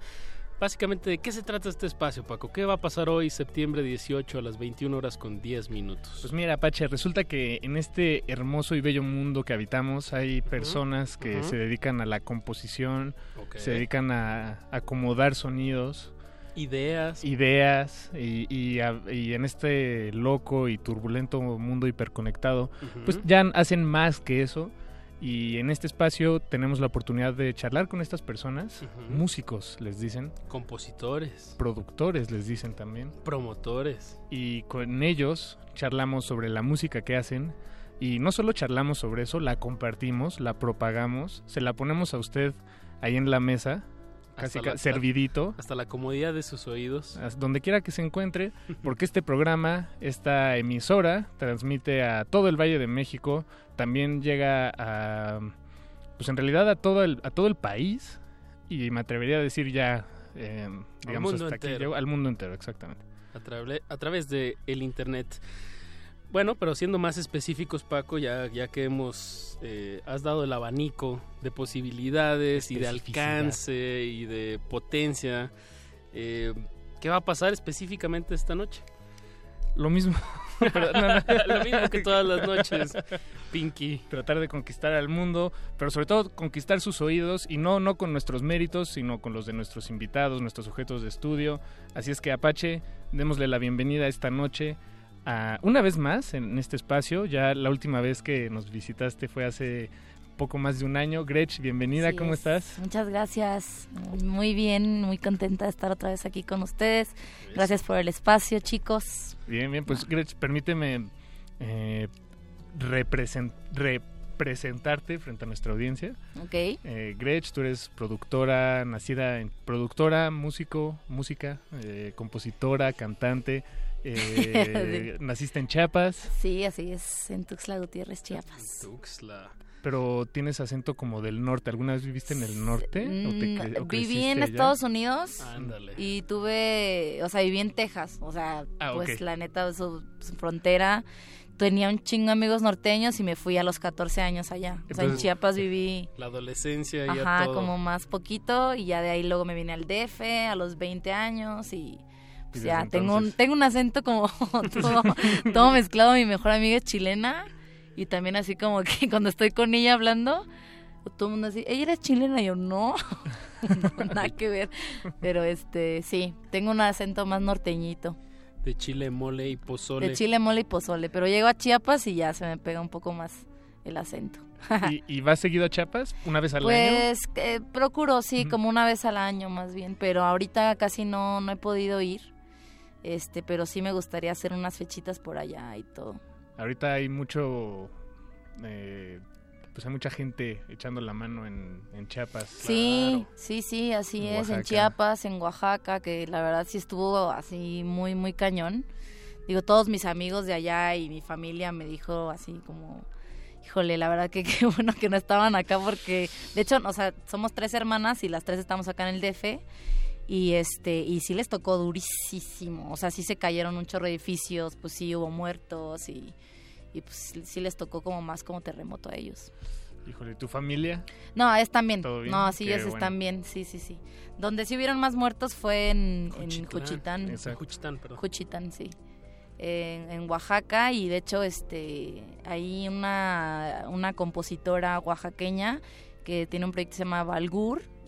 ¿Balgur? Este, Balgur. Ah, Balgur. Ajá, Balgur. está haciendo como mucho mucho ruido para que para que mucha gente pueda apoyar a, a Oaxaca porque ella justamente es de Juchitán. Ya.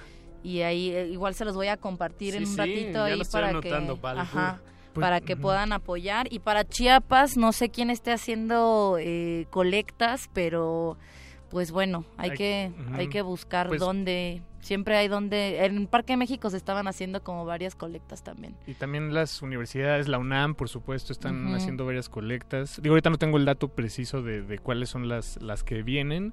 em, pero bueno, ayer ayer en la noche en Bajo Circuito hubo un Sí, evento, sí, más sí. música, más Lunario, ayuda. Era el mismo evento. Ah, Lunario exacto, y bajo exacto. circuito. Sí, Y- sí, me parece algo súper chido. Sí. Eso. La música uniendo. Eso. Y bueno, yéndonos, es importante hablar de esto, pero vámonos a temas un poco más afables.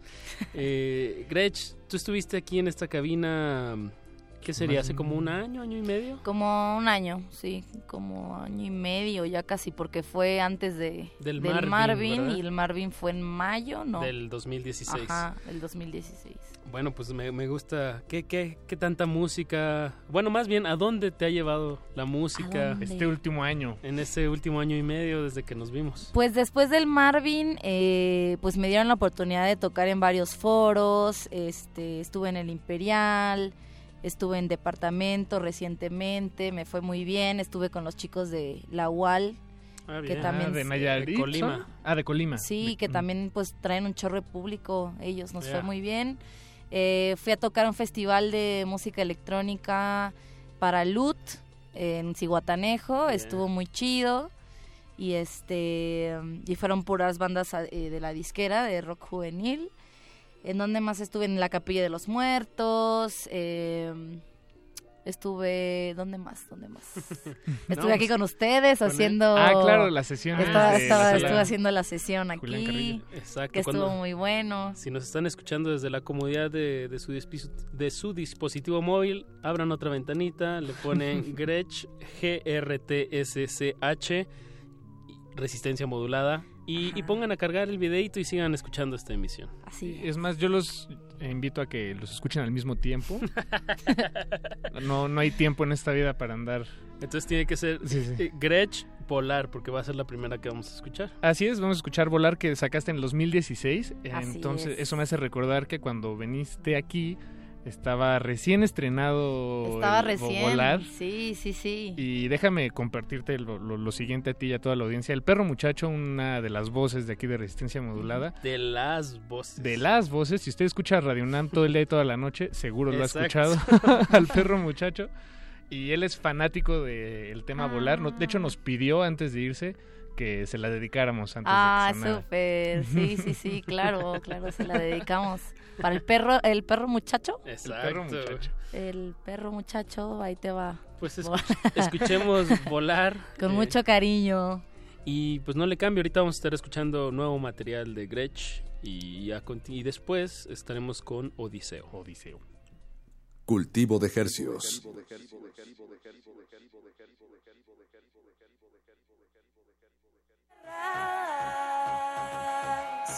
El silencio despacio, una pizca de nada,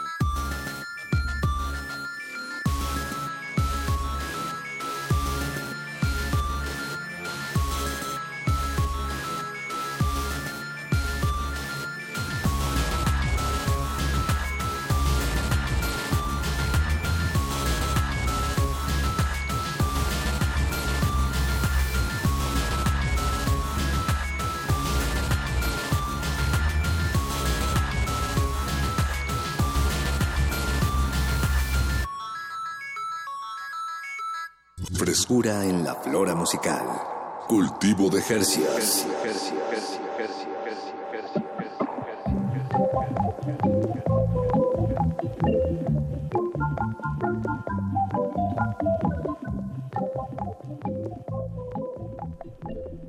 Estamos de regreso en Cultivo de Ejercios y lo que usted acaba de escuchar se titula Volar. ¿De quién es, Paquito? De Gretsch. Esto se escribe como las guitarras, Gretsch, pero sin las vocales.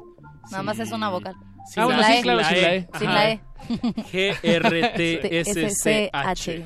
Sí, es, sé que es un poco difícil. Necesitas hacer un- una buena cartulina para tus Sí, tocadas, así sí. que se vea el nombre claro. Sí, voy a poner así como un... Como traía marineros, ¿no? Así de que Ándale. una... Este, un... ¿Cómo se- No sé, como... luces un- neón. Ajá, como con luz neón o algo así porque... Ay, cabrón. O con unas cartulinas. O, fluorescentes. o- o para que, o si no hay tanto presupuesto, unas cartulinas fosforescentes. Sí, Y sí. así, un diseño Así de padre. que Gretsch. No, sí, sí, sí.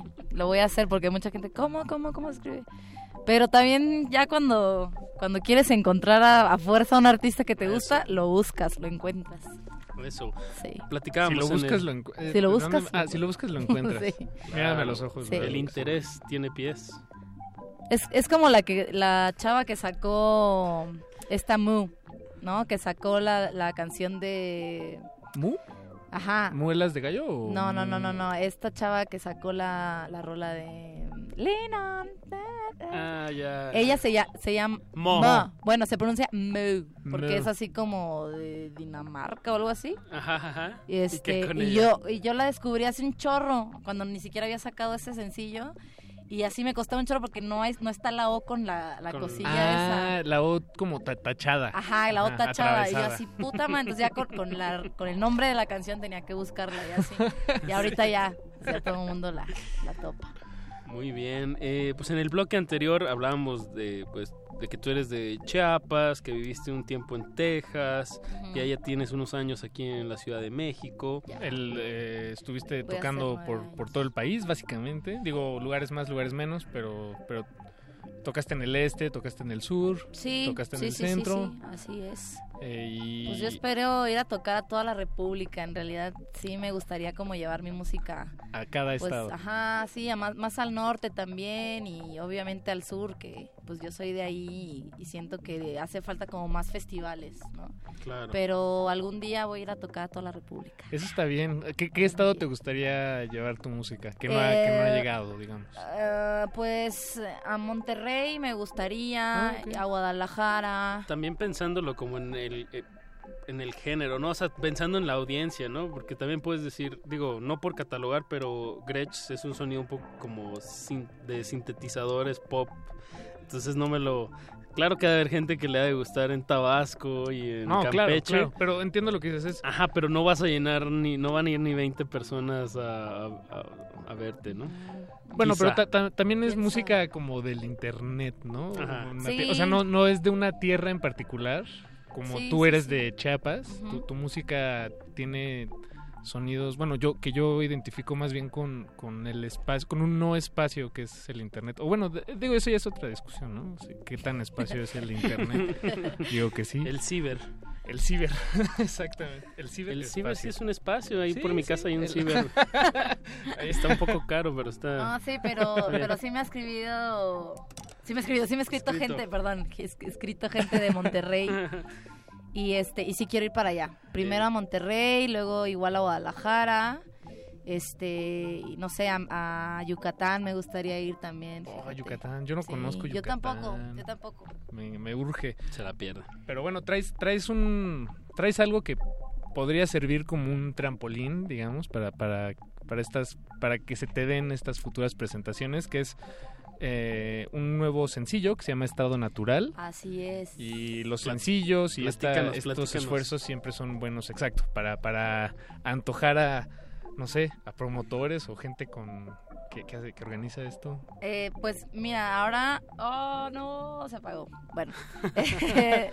este, pues Estado Natural es el segundo sencillo de este EP que, que es nuevo, eh, que bueno, lo saqué en el 2016, ya casi a finales. Eh, esta, ca- esta canción la hice en colaboración con un amigo mío muy querido, Pepe Musiño, ya lo Ah, conocen bueno. ustedes. Sí, sí, saludos a Pepe. Saludos a Ah, donde- Pepe. donde quiera que esté. Ajá, y este y pues me gusta mucho porque es como la contracara de volar, o sea, volar era como muy eh, como, como, o sea, la escuchabas y te sentías como un poco más uh, como no sé, era como más oscura, más frenético, no sé. Y, y volar es como súper tranquila, es como paz, tranquilidad, eh, pues estar chido con, con el universo, con la naturaleza, con uno mismo, cuando te sientes bien, ¿no? No estás como en, en problemas y no sé, yo la como que la transporto mucho a estar en la playa y Bienestar. Ujú. Sí, sí, sí, pues ahí casi casi nació, en un viaje a la, a la playa y como que me imaginé la melodía ya cuando vine al DF la hice, pero, pero siempre me transmite como estar en ese, en ese mood, ¿no? Así como acostada en la arena y pensar que todo está chido, que la vida es solamente una, que tienes que vivirla bien contigo y con los demás y pues eso, de eso habla la canción. Eh, Recuerdo, Gretch, que me platicaste que habías estado en, en los talleres de, de la Sociedad de Autores y Compositores. Así ¿De ahí es. conoces a, a Pepe Musiño? Mm, No, no, lo conocí por medio de otro amigo que también es músico.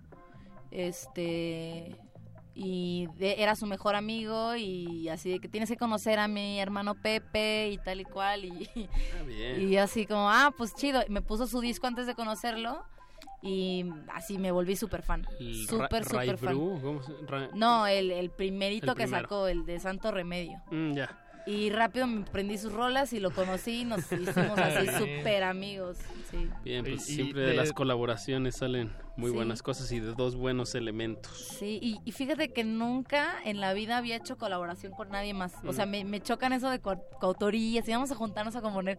No es mi fuerte. O sea, yo, yo soy como bien solitaria, así Ermitaña. que ermitaña. Me encanta estar sola componiendo mis canciones. Y este y esa canción la hice hasta la mitad y como que ya no se me ocurría nada más y dije, "No, esta canción la tiene que hacer Pepe Mociño también." Y se la envié y nunca la hizo, nunca, nunca, así pasaron meses y así, "Ey, juntaron". la rola, la rola, la rola", hasta que llegó un día a mi casa y le dije, "A ver, ya siéntate en una esquina, escribe." Y ya ¿Le así pusiste que- el metrónomo? Ajá, y, y- y la- y, o sea, hizo la letra en cinco minutos y así como que yo, güey, eres un genio, te odio, te odio. Oye, pues, em, escuchemos este- este escuchemos resultado. Estado Natural, que además, por cierto, la, la portada del sencillo está muy bonita. A mí me recuerda a las ilustraciones de Moebius, eh, este artista francés que trabajaba mucho con...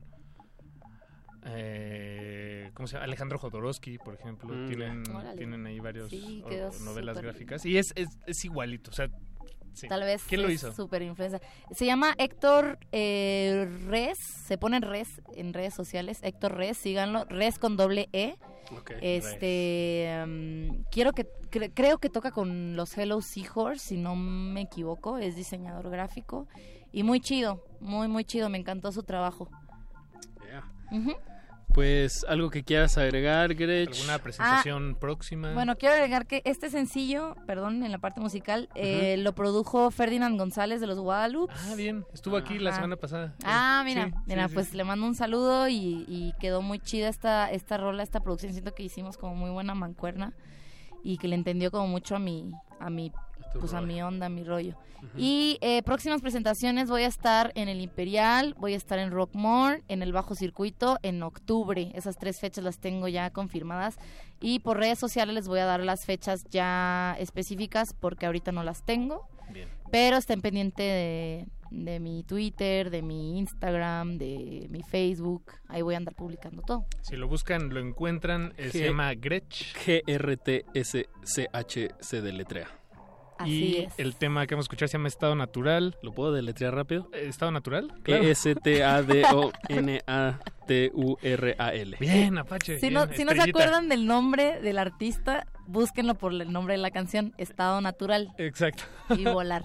Bueno, escuchemos. muchas gracias Muchas gracias por, por- venir, acompañarnos. Gracias a ustedes Nos por avisas invitarme. de tus fechas y pues aquí andamos al pendiente. Nos cotorreamos Muchas pronto. gracias. Yeah. Cultivo de. Todas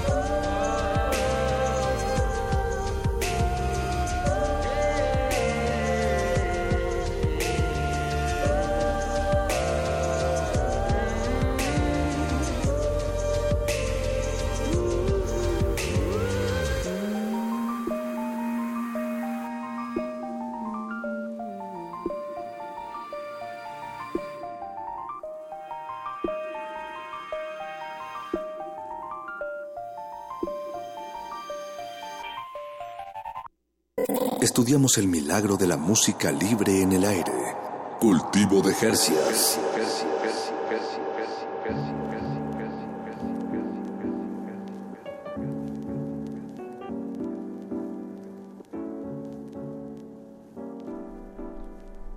¿Cómo te encuentras, Francisco de Pablo? Me encuentro en la cabina de Radio UNAM y me encuentro muy fácilmente porque en esta cabina hay muy pocas personas, Apache. Entonces, ¿Podría no- no decir que ese, ese es tu estado natural? Es mi estado natural, así es. Ese es el nombre del tema que acaban de escuchar de, a cargo de Gretsch, G-R-T-S-C-H, que acaba de abandonar esta cabina de Radio UNAM. Le deseamos un, un buen camino a casa, una sana carrera musical Eso. de aquí hasta que dure lo que tenga que durar, como todo en la vida. Es que las cosas son cíclicas, Apache. Sí, sí, sí. Y la música es un recordatorio de justamente de eso. Y de también el ciclo del agua es bastante cíclico. es, mu- es muy claro, es el mejor ejemplo que hay de lo cíclico. ¿Tú crees? ¿El, el ciclo del agua? Sí. Sí, ¿verdad? Sí. A mí como que los estados, digo, los iba a decir estados naturales, como la canción que acaban de escuchar, no, iba a decir los, eh, los las temporalidades, ¿cómo se le dice? Verano, invierno. ¿Las estaciones? Las estaciones. Ah, también, ah, bien, también bastante cíclico. Es otro de los ciclos que, que, son evidentes. Díganos. Innegables. A nosotros, ¿cuáles son sus ciclos más evidentes a través de Twitter, arroba R modulada o nuestro Facebook, Resistencia Modulada? Eh, Paco, es momento de darle la vuelta a esta tortilla, a esta ayuda radiofónica que es cultivo de ejercicios. Así es, eh, vamos a escuchar ahora el lado B de esta emisión y para ello le damos la bienvenida a estos micrófonos, a esta cabina, hasta sus oídos, a Juan Pablo López y a Daniel León que vienen en representación de su proyecto Odiseo. Bienvenidos muchachos, ¿cómo Muchas están? gracias, buenas noches. ¿Qué onda? ¿Cómo bien? están? Muchas Buenas gracias. noches. Tenemos el 40% de Odiseo, ya que es un quinteto, y tenemos a dos de sus integrantes, guitarra, eh, Daniel y Juan Pablo en la voz. ¿Estoy en lo Así correcto? Toda esta información. Todo así- correcto. Sí, todo correcto. Esa fue la, la voz de, de Juan Pablo, por eso es el vocalista, es una voz muy bonita. Ah, te agradezco. Chicos, pues ya es un proyecto con pues algunos años de trayectoria. eh, Llevan por la década. Bueno, pero- digo, faltan, pero ahí va. Pero platíquenle a la audiencia que igual es la primera vez que los está escuchando. eh, ¿De dónde surge Odiseo? Más o menos, ¿por, por qué sonidos versa, digamos? Pues mira, Daniel. sí, ya somos una, una banda no veterana, pero ya somos una banda madura en la escena musical mexicana. Eh, nosotros aparecimos en la, en la escena en el año 2011 con un, un EP que se llamó Los Salvajes EP. Después lanzamos en el 2012 nuestro primer disco que se llamó Si Yo Soy. Y de ahí eh, continuamos trabajando. y Hasta el momento tenemos eh, unos cuantos discos más. Hicimos el Días de Fuego en 2014, un EP el- en 2016 y ahora estamos acá con nuestro sencillo Invencibles en 2017. Somos una banda que recarga todo su, su poder musical en los sintetizadores.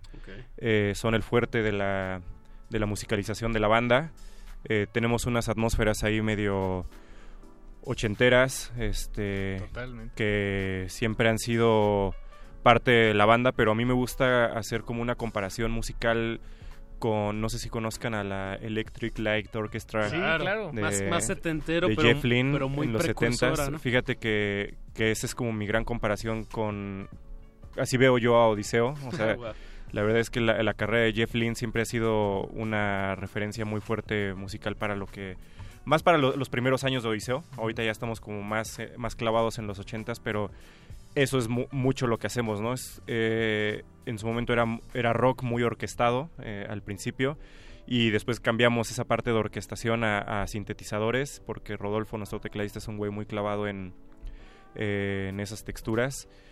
Y, y eso, si quieren realmente saber a qué suena Odiseo, pueden escuchar el, el soundtrack de Rocky, de la, de la primera película. y, y en base a eso podrán saber realmente de dónde surge musicalmente Odiseo. Bien, es una referencia muy... Ahora, o sea, ahora que lo Muy clara para todos, ¿no? sí. También. Ta- También hace poco vino la Electric Light Orchestra, Light Orchestra, ¿no? ¿Tú fuiste a verlos? No, nunca he visto en vivo a, a Jeff Lynne. Hielo. Estuve muy cerca de un concierto de él cuando o hace dos años fui a Los Ángeles. Tocaba en el Hollywood Bowl dos días después de que yo me viniera para México. y- No. Y, después de eso... Y aparte el Hollywood Bowl, Exacto, lugar. y después de eso, eh, eso ha sido lo más cercano que, que he estado a él, ¿no? Pasar por, por espectaculares. Estuviste a dos días de él. sí, sí. Una cercanía temporal. Sí, bien, Simón. bien, eso me da gusto. Pero en general eso es, eso es Odiseo. eh, Mm. han pasado muchos años, han pasado muchas canciones, muchos festivales, etcétera. Pero ahorita venimos acá con una etapa renovada que para nosotros es realmente como volver a empezar. Y, y han pasado siete años, seis años desde que empezó Odiseo, pero ahorita sentimos que es como el año uno otra vez y tenemos Eso. muchas ganas de volver a escribir una nueva historia. Bien, por- porque Cíclico, claro, el- Paco, es cíclico. es cíclico. Y es que Odiseo al principio, co- corrígeme si me equivoco, Daniel, estuvo, fueron arropados por lo que para personas de nuestra generación, digo años más, años menos, eh, son la- fueron arropados por las bandas con las que recibimos el milenio, ¿no? Por ahí estaban los Liquids, eh, digo, bueno, miembros, Sí, ¿no? sí, sí, sí, Eh. Digo, eh, son, son bandas que por lo menos desde fuera, se ven como los padrinos que a ustedes les, les Exacto en vida les daban les estaban heredando la escena musical digo sé que suena muy exagerado pasar la batuta ahora sí pero pero pero sí estaban ahí los sí sí, sí nosotros fuimos como ese ese cambio generacional de de muchas cosas porque también a mí me tocó participar en una etapa donde las bandas cantábamos en inglés. Yo tenía una banda que se llamaba The Stupid Rock and Roll. Entonces me tocaba... Rock and Roll. Eh, imagínate, era la Chiquita Violenta, los Dynamite, nosotros. En ese tiempo estaba ya pegando eh, los Liquids, que fueron los que nos dieron chance, o les rentamos su estudio, ¿cuál chance? les rentamos su estudio ahí en la casa de Ro, nos hicimos muy buenos compas. En ese tiempo Enjambre también iba, ah, iba apareciendo. Claro, Enjambre todavía no despegaba, como lo conocemos ahorita, cuando Julián hizo el, primer EP de Odiseo.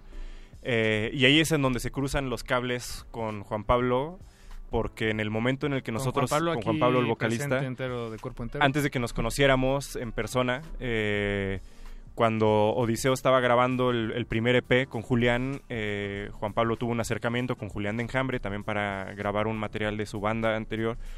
Y por una u otra razón Julián no pudo trabajar con ellos, pero sí con nosotros. Ah, o sea que se lo llevaron ellos el hueso y yo me quedé sin nada.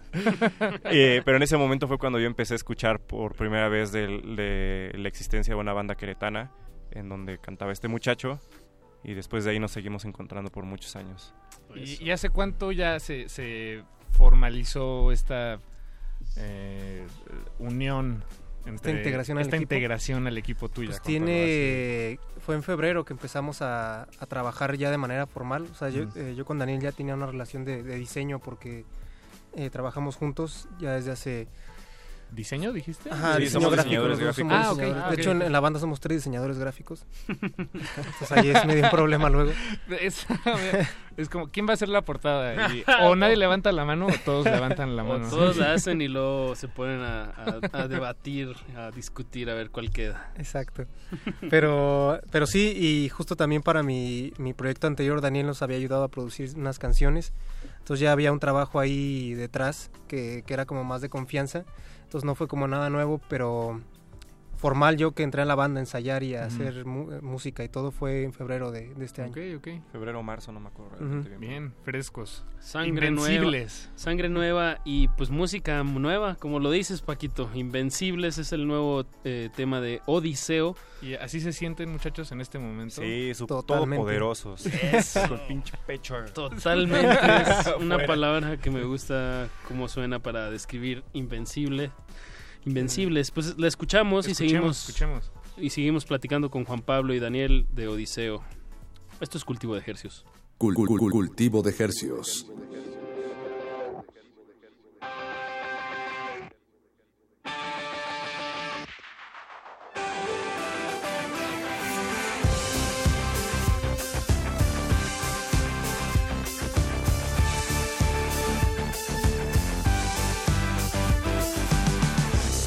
Sin pensar, siempre me contradices.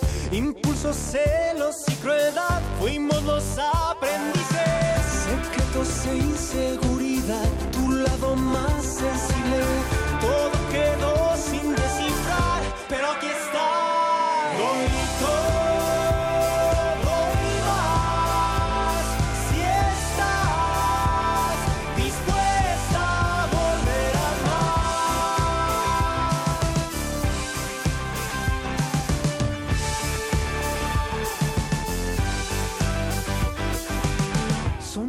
falsas sin pensar, ceder lo más posible, temblar por nervios al hablar, sentirnos invencibles, secretos e inseguridad, siempre tan predecibles, todo quedó sin descifrar, pero aquí está. dispuesta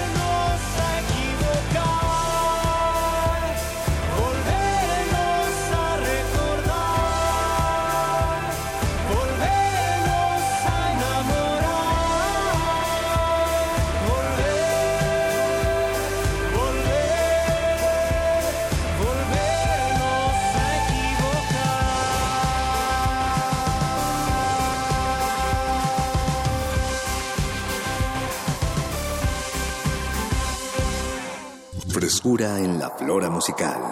Cultivo de Jercias.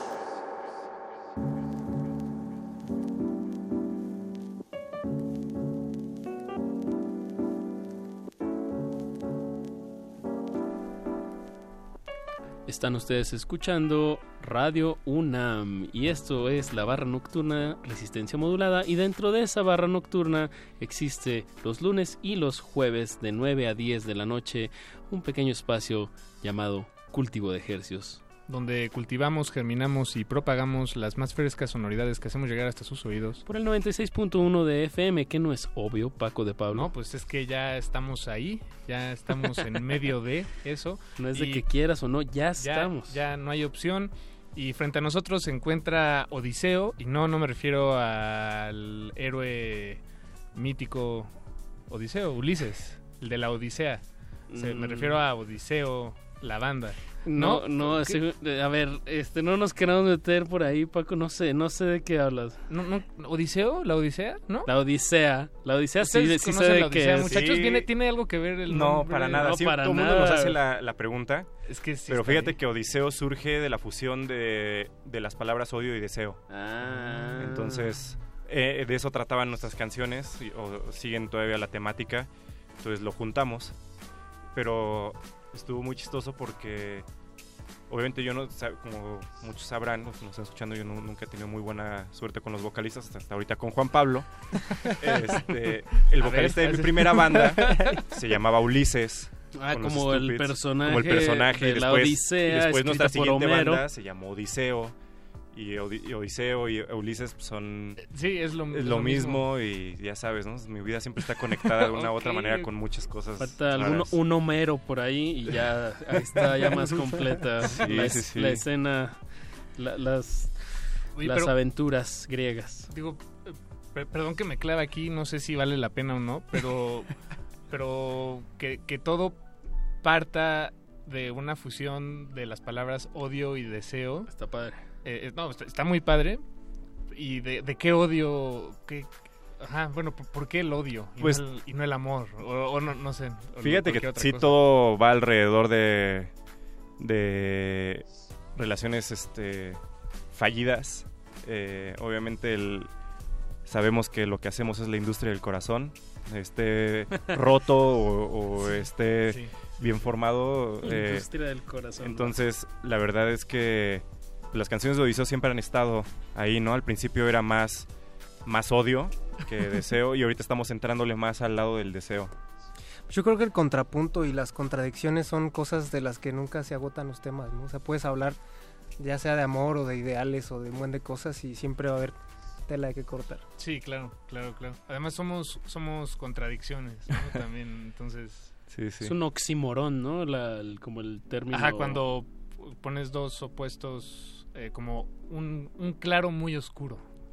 Ándale. Eso es un oxímoron. Este está más disimulado y forma otra palabra. eh, pero bien, me, me gusta mucho el nombre. Me gusta, Paquito. A mí también me agrada. ¿Qué, qué viene para, para Odiseo este 2000? ¿Lo que queda de este 2017? O, o no sé si ya estén pensando en el 2018. Pues, ¿Cuál es tu pronóstico? Yo creo que vamos a hacer este todavía un par de a ver si logramos hacer todavía un par de temas más para cerrar el año. Ok. Y ahorita lo que estamos haciendo es agendar todo lo que podamos el año siguiente porque pues ahorita por no apresurarnos y por muchas cosas como que se nos vino el, el fin de año y es ya imposible como hacer un tour en forma como, como Mm. está acostumbrado a hacerlo Odiseo, pero pero pues que no se desesperen porque el próximo año va a estar así a full.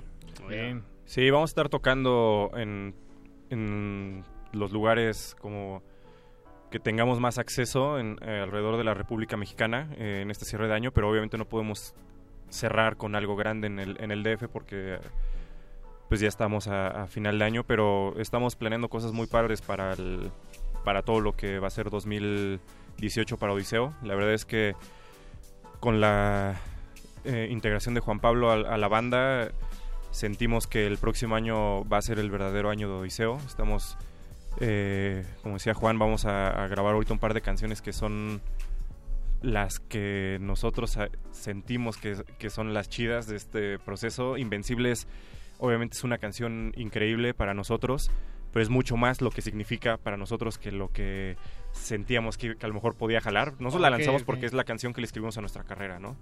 Juan hizo una letra acerca de, de, de un amor este, todopoderoso.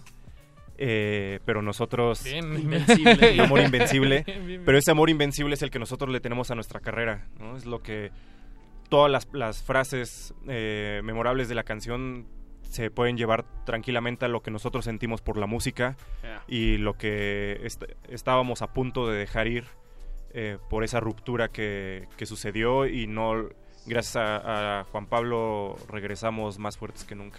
Eso eh, creo que es importante eh, ese gesto que ustedes están haciendo y, y no, no sé si lo, había, lo, lo he visto antes con, con, otras bandas o proyectos, pero, pero se me hace muy padre que se lo dediquen a ustedes, como, como regalarte a ti mismo un regalo de cumpleaños. Sí. Eh, decir, bueno, este sencillo va no por porque crea X o Y razón sobre esto, sino porque va para, para mí, ¿no? Bueno, digo, hablando de ustedes. Claro, imagínate, obviamente en la música pues uno tiene que, ser un poco más, más poeta y tiene que ser, decir las cosas de una, de una manera mucho más linda para que pues, tenga sentido, ¿no? Pero, pero el disfraz de esa canción, de, de la letra en la que es una relación sentimental, pues nosotros realmente el, el fondo es nuestra carrera musical porque a Juan Pablo le sucedió y a nosotros también en el momento en el que ves rota tu, tu sueño, como era el nuestro y, y, que no sabíamos realmente si lo íbamos a continuar, nos dolía mucho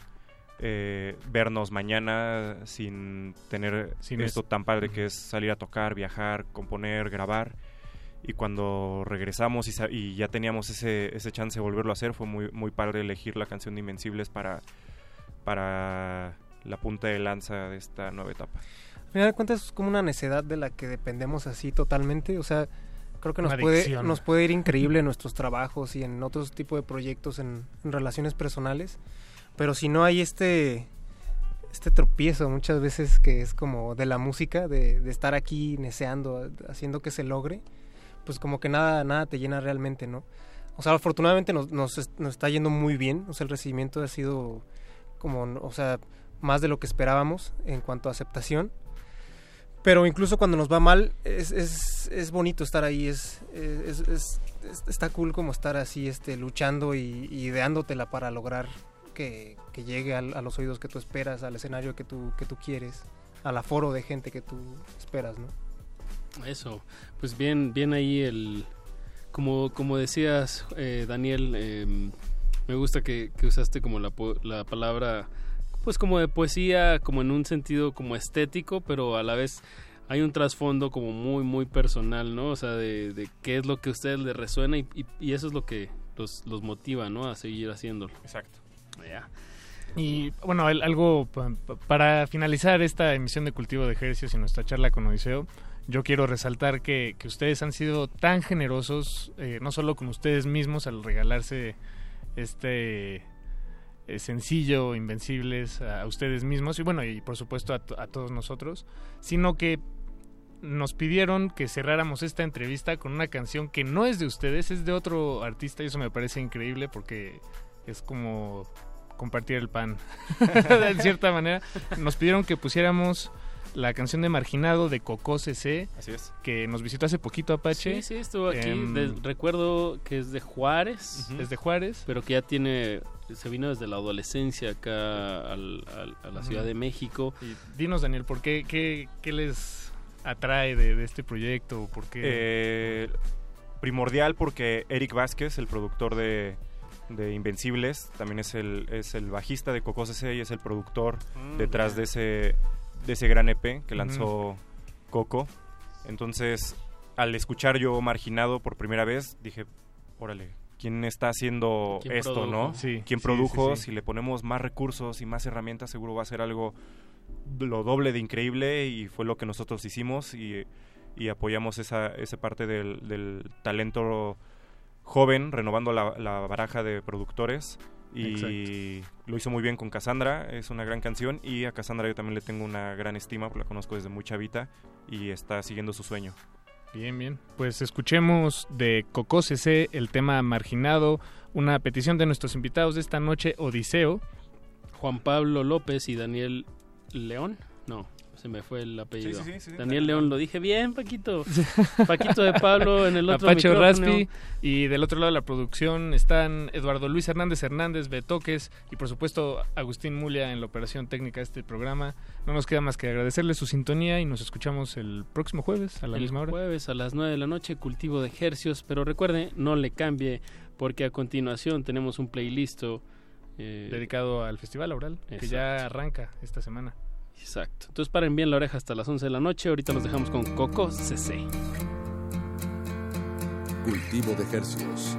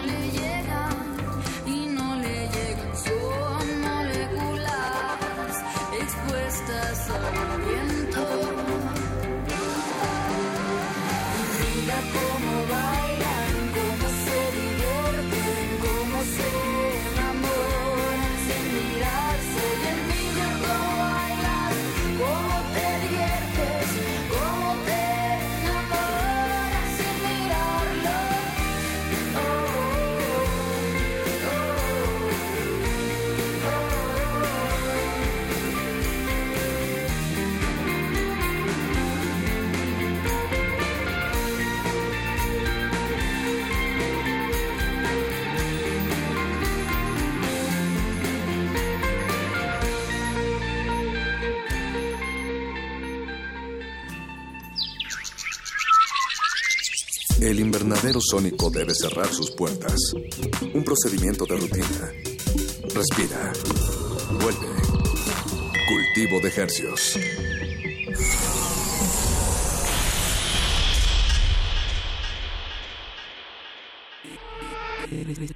Resistencia modulada.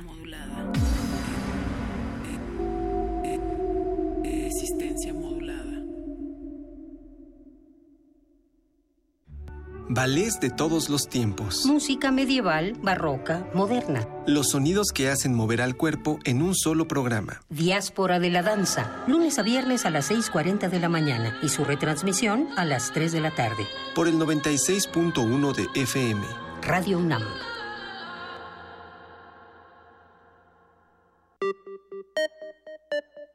Para conocer nuestras diferencias y lo que nos une, hace falta escuchar y escucharnos. Un espacio para hablar libremente de género. Escuchar y escucharnos, construyendo igualdad. Un programa de Radio UNAM y el Centro de Investigaciones y Estudios de Género. Todos los miércoles a partir del 20 de septiembre a las 10 de la mañana por el 96.1 de FM y a las 19 horas por el 860 de amplitud modulada. Radio UNAM, Experiencia Sonora. La exposición Rufino Tamayo, el éxtasis del color, llega a sus últimos días. No deje de admirar la retrospectiva de este gran artista que reúne 50 obras, 34 del acervo del Museo de Arte Moderno, 13 piezas son de colecciones particulares y 3 del acervo del Museo Tamayo Arte Contemporáneo. 45 son pinturas al óleo, pastel y wash, 4 dibujos en grafito, carbón y sanguina y una mixografía. Rufino Tamayo, el éxtasis del color, se puede visitar en Museo de Arte Moderno Chapultepec, Ciudad de México.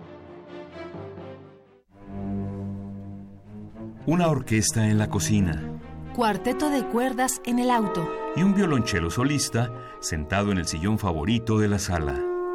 Orquesta Filarmónica de la UNAM. Desde la sala Nezahualcóyotl, Escucha los conciertos los domingos al mediodía. desde la comodidad de tu casa. 96.1 FM. Radio UNAM. Resistencia modulada. Este espacio se llena con la personalidad de cada quien. Este espacio suena igual que el pasado y las aficiones de una persona. Aquí los individuos entran a descomponerse en las partículas musicales que los conforman. Playlist. Conciertos unipersonales de amplio formato.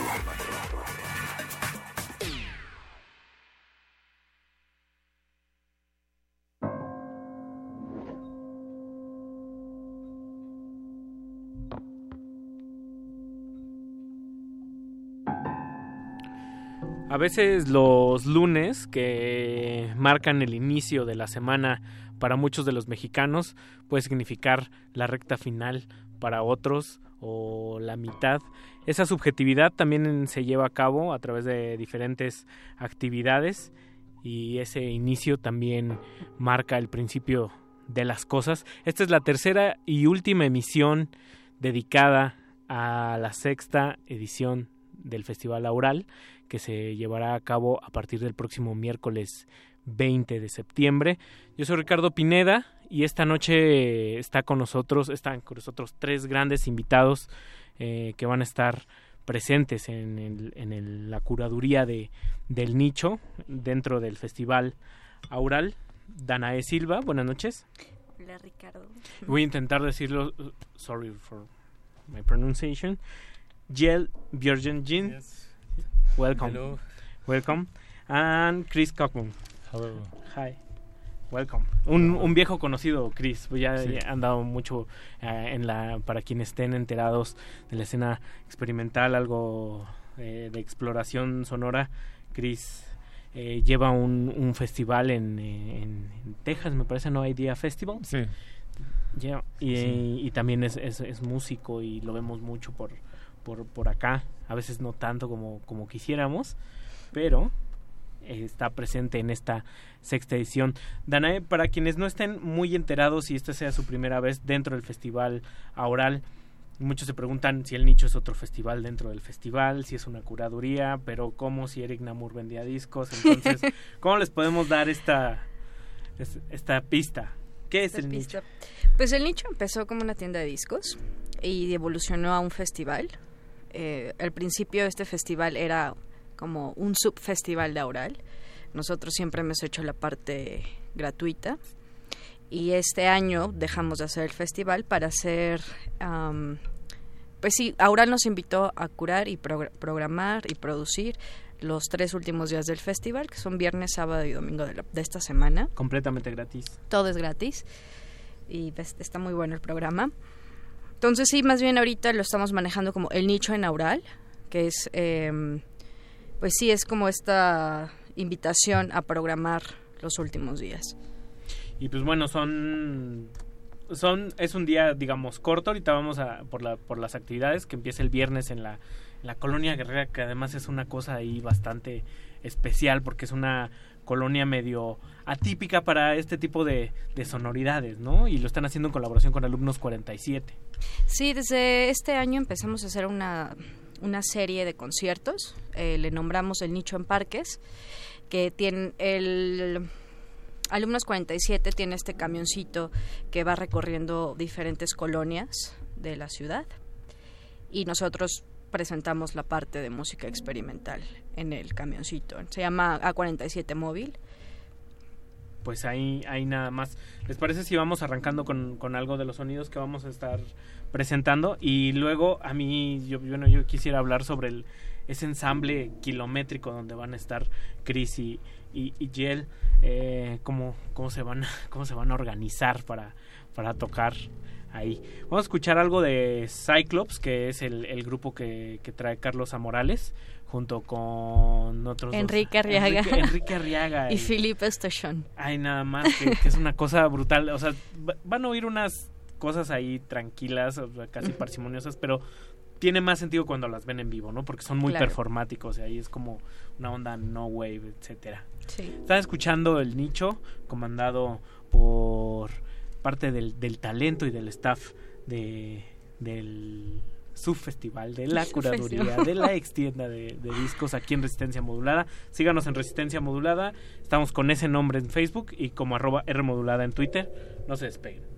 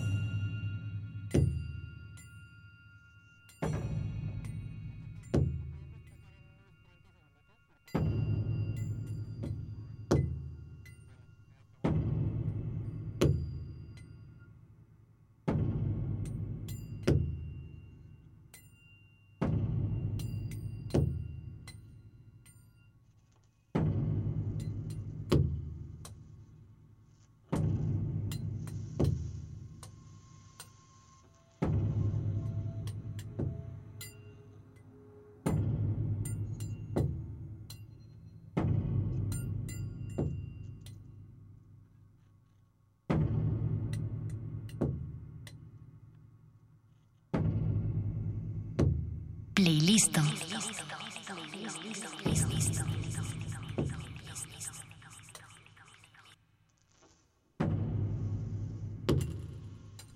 Y estamos de vuelta aquí en Resistencia Modulada, so motivo del Festival Aural y sobre todo de la curaduría que tiene el nicho dentro de este, este festival, que es un festival arriesgado, eh, con todas las implicaciones de gastar la palabra, ¿no? De, de arriesgado, uno no sabe qué tan arriesgado es ya que está ahí enfrente y, y le cuesta trabajo y, y la música lo desafía a uno.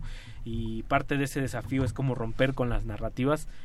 Y pues siguiendo en ese orden de ideas, a mí me gustaría ir un poco de atrás para adelante y eh, empezar con el domingo, que es un gran maratón en el que cierra el festival, eh, que es kilométrico, que digo, Rogelio Sosa, el director de Aural, estuvo por acá y nos platicó que, pues bueno, uno es domingo se puede acostar y es este estar echado y descansar, pero la verdad es que música que reta, que puede significar todo un esfuerzo estar todo un día y parte de lo que a mí como escucha me interesa demasiado es este ensamble donde va a estar Jill, donde va a estar tú, Chris, y en general son cinco músicos que yo he tenido la oportunidad de escuchar su trabajo desde diferentes aristas y es muy, muy, muy dif- distinto entre, entre cada uno, ¿no? Está, por ejemplo, el trabajo de Juan Sebastián Lack, que es como más, más riguroso, más de, más de escuela, eh, y también está Luis Mora y está Amy, Amy Terriot, una, una gran chelista. Yo quiero preguntarle, preguntarle primero a, a- a ti, Jill, eh, ¿cómo están trabajando este ensamble? ¿Se han mandado audios antes eh, o ensayan previamente? How are you working with this? How are you working with this festival, with this ensemble? Are you, did you hear them before, uh, okay. separately or together? Um, no, I I heard uh, Amy uh, before when I was here with Kit Rowe, uh, and uh, but this is basically a, a new project. I would say it's it's a Chris idea of of, uh, of using uh, objects uh, that his objects from his setup will have they will different objects will have different frequencies, like say a snare drum, and then use that single frequency and build a kind of architectural composition. That would be a kind of way the musician music is being developed. And then I add video to that and that video is also audio generated uh, but it's not a representation of the music that's being played. It the music that's being played interacts with my audio generated video to put it that way. Bueno, voy a dar un poquito de contexto. Eh, Shell tocó 2015 en el Festival del Nicho, vino con Keith Rowe, hicieron una presentación en el Centro Cultural de España y ahí es donde conoció a Aime, eh, porque Aime también tocó en el festival. Y ahí se conocieron y a Chris también, ¿no? Fue, fue por el festival. Eh, y bueno, dice que más que mm, improvisar lo que lo que hace es que agarra los sonidos de Chris que interactúan con los sonidos con su instrumento es como un sintetizador parecido un poquito él, él lo armó y mm, él es muy enfático cuando la gente piensa que el video que él saca es eh, es resultado directo de de los sonidos que está recibiendo, pero más bien es solo una interpretación.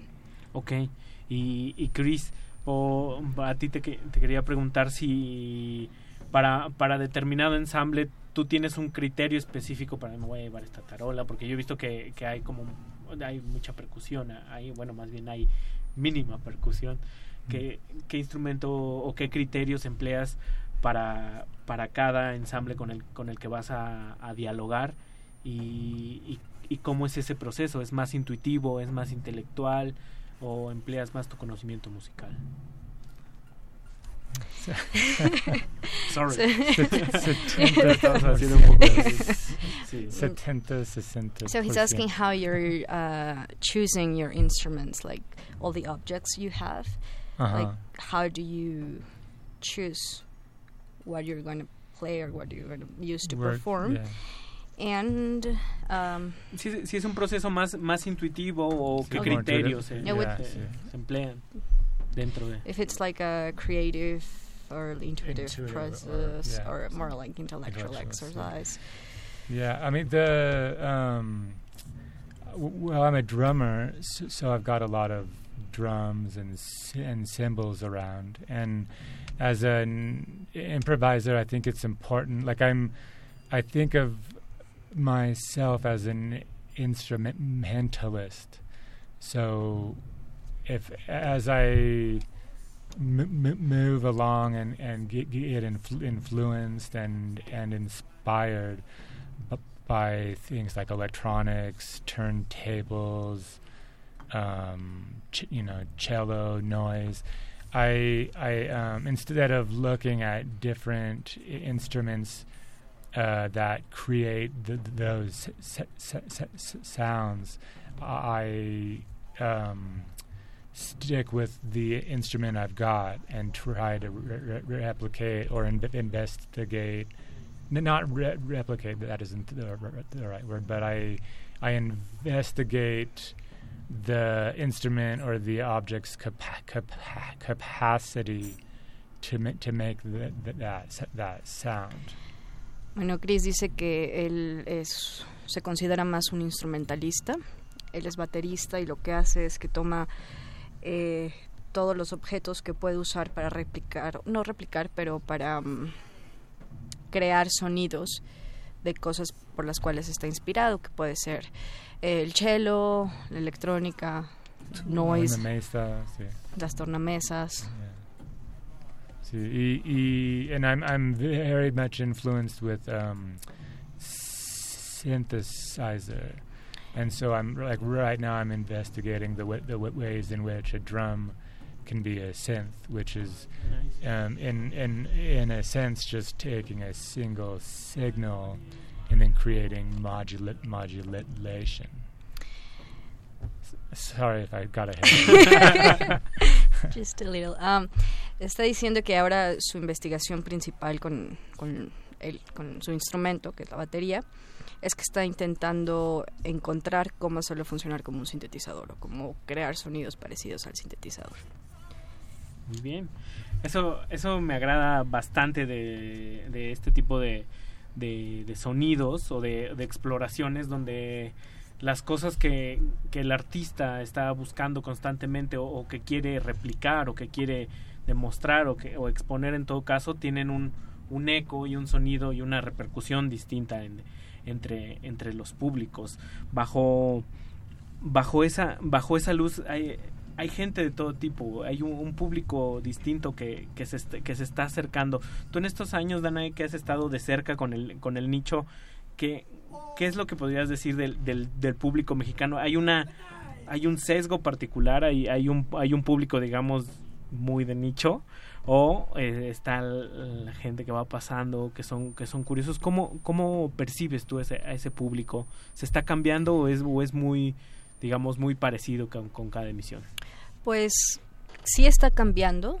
Como hemos, estamos usando diferentes espacios de los que usábamos eh, en un inicio, creo que está cambiando. Va gente muy curiosa, gente que no le gusta y se va, dice que horrible. Y de repente estos dos últimos años de que el nicho ha estado, pues ya los vemos en todos los eventos. Gente, bueno, que para mí es nueva y no es la que he estado acostumbrada a ver desde los inicios del nicho. Y sí creo que fue un, acierto abrirnos a nuevos espacios como Faro de Aragón, que está en Aragón, Casa del Lago, que es un, un lugar muchísimo más abierto, con mucha difusión. Y sí ha llegado de todo, ¿no? El- la última sesión que hicimos en Casa del Lago fue con David Shem y yo estaba muy impresionada porque creo que ha sido uno de los conciertos con más gente que hemos tenido. Y luego además llovió. Y llovió, Llovió y se puso todo ahí muy chamánico, muy bonito, con Sí. cuencos, inolvidable. Pues vamos a, a escuchar parte del, del talento que, que vamos a estar viendo en estos tres días de El Nicho. El Festival Laural empieza este miércoles 20, luego el jueves 21 hay un concierto Roscoe Mitchell y a partir del viernes 22 comienza El Nicho en- en inaugural. en Aural, ahí en la colonia Guerrero. Íbamos a ver originalmente ese día a, a Pandaging, pero la vamos a, a ver hasta el Domingo. Hasta el bueno, domingo. no, el sábado con The Speaker. Y el domingo por ahí Y el haciendo domingo una, haciendo una intervención. Se movieron las cosas. Y pues vamos a escuchar algo de su primer disco que lo editó Pan Records, un gran sello donde también está Valerio Tricoli, que también se va a estar presentando. Y hay más sorpresas que vamos a estar detallando. Vamos a escuchar de su álbum Lack. Esto es Pandaging. Están escuchando a nuestros queridos amigos del Nicho en Neural aquí en Resistencia Modulada.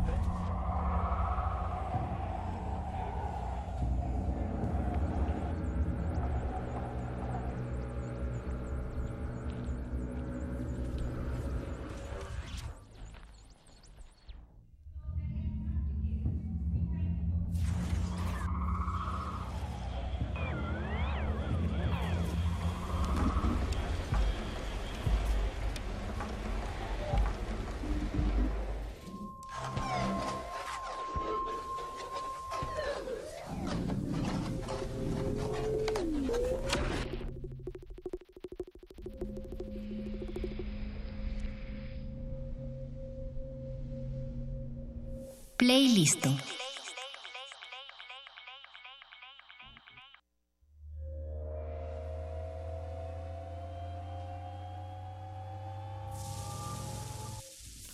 Y estábamos de vuelta aquí con el nicho, con parte de, del equipo, que es un equipo también bastante pequeño, comandado también por el buen Eric Namur, que este que este año ha estado más de corte discreto, ¿no? Tanto Sí. en redes sociales, eh, ahí, lo cual es muy misterioso. Lo cual es, es muy, muy misterioso para mí, sobre todo porque hay veces que uno le pregunta, se encuentra en diferentes partes del, del año a, a Eric y le pregunta, oye, ¿qué vas a traer? güey?" No sé, es probable que esta vez no haga nada y así, de repente pasa un mes y trae esta serie de, de artistas increíbles que me vuelan la cabeza y algo así yo recuerdo que me pasó con el trabajo de, de, de Yel cuando, cuando viniste, que se apagaron las luces y de repente solo vi pantallas y, un estrobo, un trabajo muy minimal eh, y de repente van, van, van sucediendo cosas, ¿no? Eh, van, van, van pasando ex- exploraciones. Eh, para ti, Yel, a mí me gustaría preguntarte, ¿cuál es tu leitmotiv principal a- al intercambiar un trabajo en vivo con, con, con, una, con un artista? Eh, ¿Estás esperando algo de él o, o es más activa tu participación?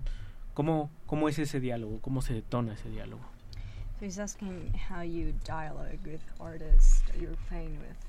Like, what's the leitmotiv between that uh, exchange of, of sounds and ideas? Um, I guess it's verbal. Like I'm, I'm coming from the visual arts, but I always use worked with uh, with uh, musicians to make the sound part of my video installations, uh, and in that previous process, I would also always produce the music first. So for me, the exchange with musicians is very much on a on on a language base. It's on language based, and also like having some some kind of structural idea about uh, which way you want to do things and why, even why you pick a certain musician to work with.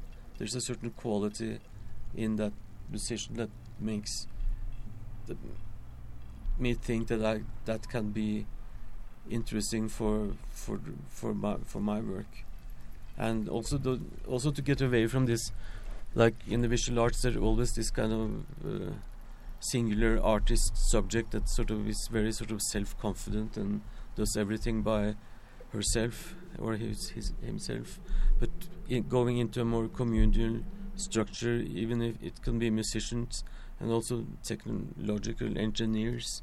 I get in a situation where I have a much broader access to more possibilities to make things that it's not that obvious that you would make by having that it's basically a result a work process. So that starts in one and perhaps in another place. Eh, la formación de Shell es de, un artista visual. Em, y como e- este intercambio que tiene con los artistas, tiene, eh, él siempre busca músicos muy específicos, aunque tienen, el sonido tiene cierto, como que le funciona. y- Sorry. No Can you repeat don't the last part? Uh, the last part, I'm not sure if I remember. yeah, no, the, the last part is that that you that you're not working as a single like artist. vis- The traditional painter or visual artist is very self-confident and very very uh, working alone as a single subject to make the art. Very um, not always, but al- that's the standard model. And my attitude is that I like to work with musicians and also with um, especially one guy called David Jones, a technical engineer from New York, um, which makes that you make a, a like a small community that develop the work uh, in in a joint uh, kind of joint venture. That's not the right word, but it's it's, it's, it's, él no es el tipo de artista que le gusta trabajar solo, sino le gusta más es la idea de, de trabajar con otras personas, de crear un tipo de comunidad. Em, que sabe, por ejemplo, trabajar con un artista electrónico no es igual que trabajar como con un ingeniero, no sabe las posibilidades que pueden llegar. Ok, pues ahí, ahí, ahí tenemos, es, es música que no abreva solo de los conocimientos musicales, no, no es rock, no es jazz nada más, eh, viene, viene de, de diferentes abrevaderos. Y siguiendo esa misma línea, Chris, yo te quiero preguntar, eh, ¿de dónde echas, echas mano tú para ir cambiando o reformulando la forma en la, en la, en la que tocas? ¿Cuáles, cuáles son esas, esas fuentes de inspiración o, o- o- o de trabajo, si son nada más musicales o, o artísticas también, literarias. Ah, what, what makes you, or where does all inspiration to change your sounds come from? Sometimes I don't I don't change my sounds.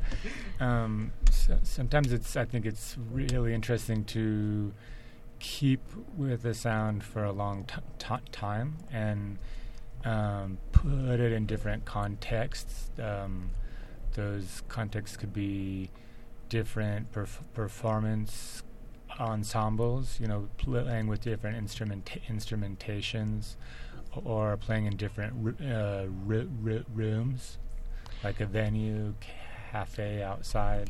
Yeah. Uh, so he's he's uh, Se nos están cruzando los dedos aquí. Me encanta que eso pase. Siempre me pasa. Don't worry Eh, about that, Danae. Am, pues está diciendo que no realmente no cambia su sonido muy seguido, sino lo que hace es em, se siente inspirado si está tocando con cierto tipo de personas y como si está en un venue o ve instrumentos diferentes que le den los puede usar o no. Mm. In um, and when a change does occur, um, it can come from either an exi- an existing sound, like an a mistake, like the the object does a different thing that I didn't know it could do, could could do, which sometimes that's the the result of a different space or being put up against a different instrument, different. Cuando el cambio sucede es porque tal vez el objeto que, que tenía se vio afectado por alguna otra razón exterior, como puede ser el venue o estar tocando con otra persona. Y si le gusta, pues empieza a explorarlo más.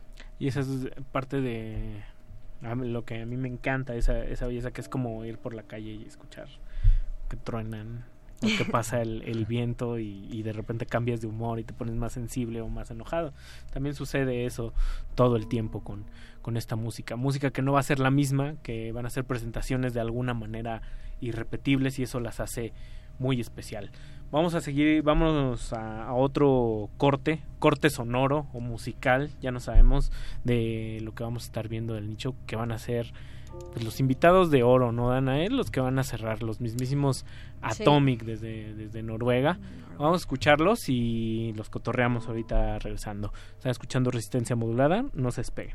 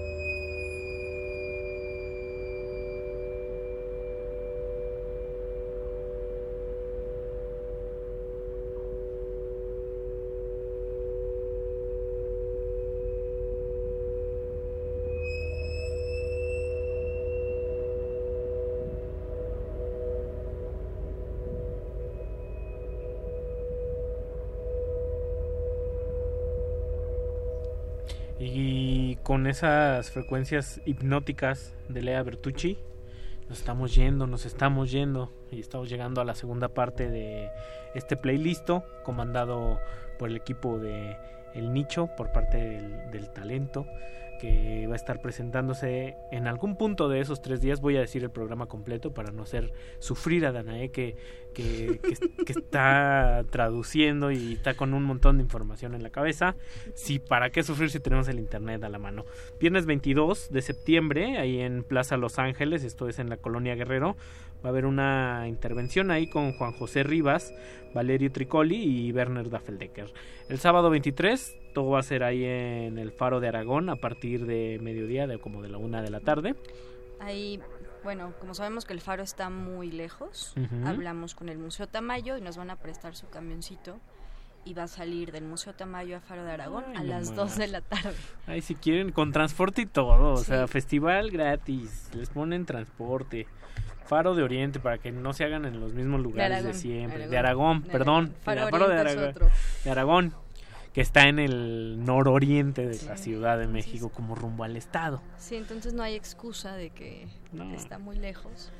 Ya, y vamos favor. a regresar todos a tiempo justo para el concierto de Godspeed Jurassic Emperor. en la noche. que va a haber proyecciones y va a haber con- conciertos. Por ahí ese sábado en el Faro va a haber una cosa interesante que es una obra de teatro sonora con Pandeying, Valerio Tricoli y Daffeldecker también. Y está este ensable donde está Yel, donde está Chris, Juan Sebastián Lack, Amy Terriot y Luis Mora, Cyclops y Michael Morris. O sea, y, y el sábado es de comer mucha fibra y frutas y, agua y café. Em, y más café. Un- Y el domingo 24 ya relajar todos a Casa del Lago, pues hay food trucks, hay, hay lago, hay bosque, y más proyecciones y más conciertos por ahí. Juan Sebastián Lack, Alex Durlac, Gustavo Nandayapa, va a haber unos palomazos de seguro, una cosa Sí. muy, muy, muy abierta, muy libre para todo el público, todo el día. Y la información completa la pueden encontrar en El Nicho, en redes sociales, y también en Festival Oral, ya sea en sus versiones web, Twitter o, o Facebook. El sitio del nicho es el nicho.org. Ahí tenemos el programa de detalle quién toca a qué hora. Si no quieren estar todo el día ahí, nada más quieren ver a alguien. Y yo les recomiendo que se lleven ahí como pues, un billetito, dos billetitos extra, porque siempre hay material por ahí en una mesita. Podemos tal vez tal este vez año no.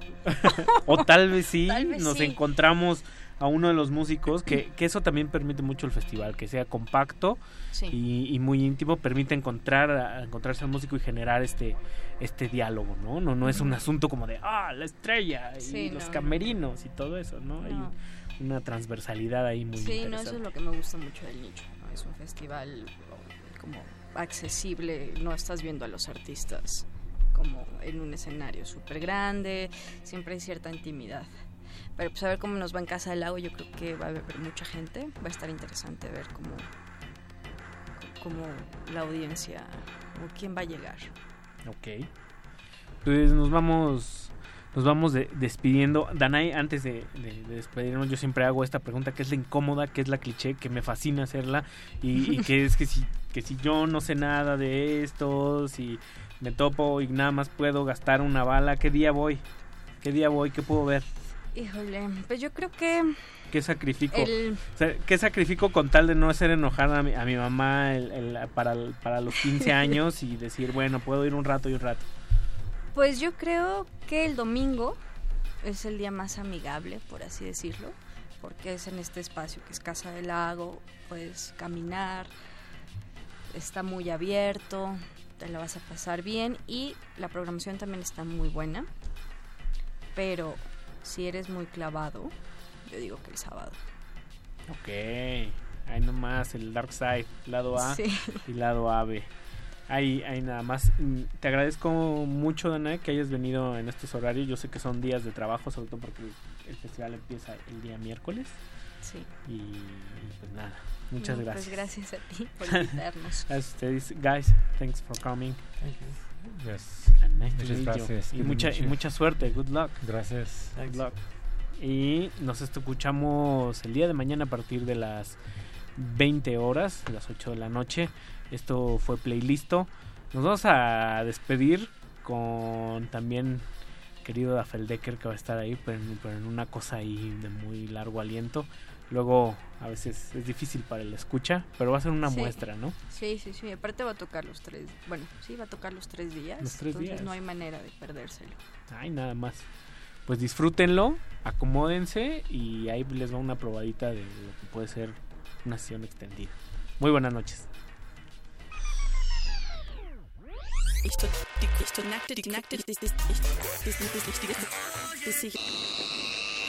El simulador ha resistido más tiempo esta sobrecarga sináptica. Necesitamos evacuarlo mientras se enfría. Play listo.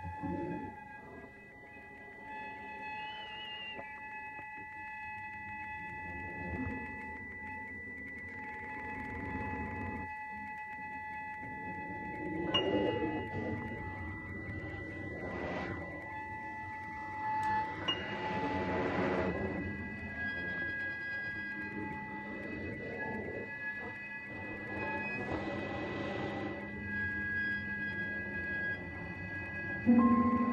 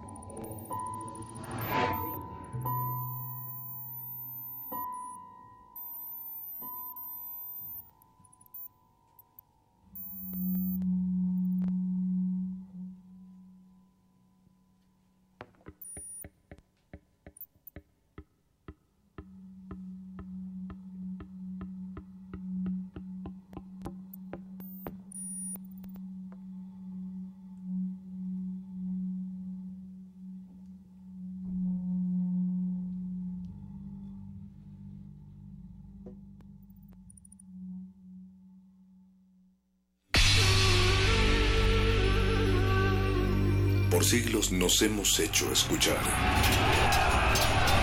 Nacimos como parte de esa inmensa mayoría. Hablar, Escuchar, debatir, proponer, cuestionar. está en nuestra naturaleza. instrumentos de conciencia de nuestro Usamos el sonido porque atraviesa obstáculos. Muros, fronteras. Nosotros somos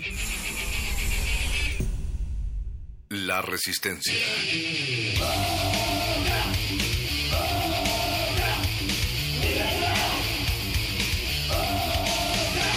Resistencia modulada.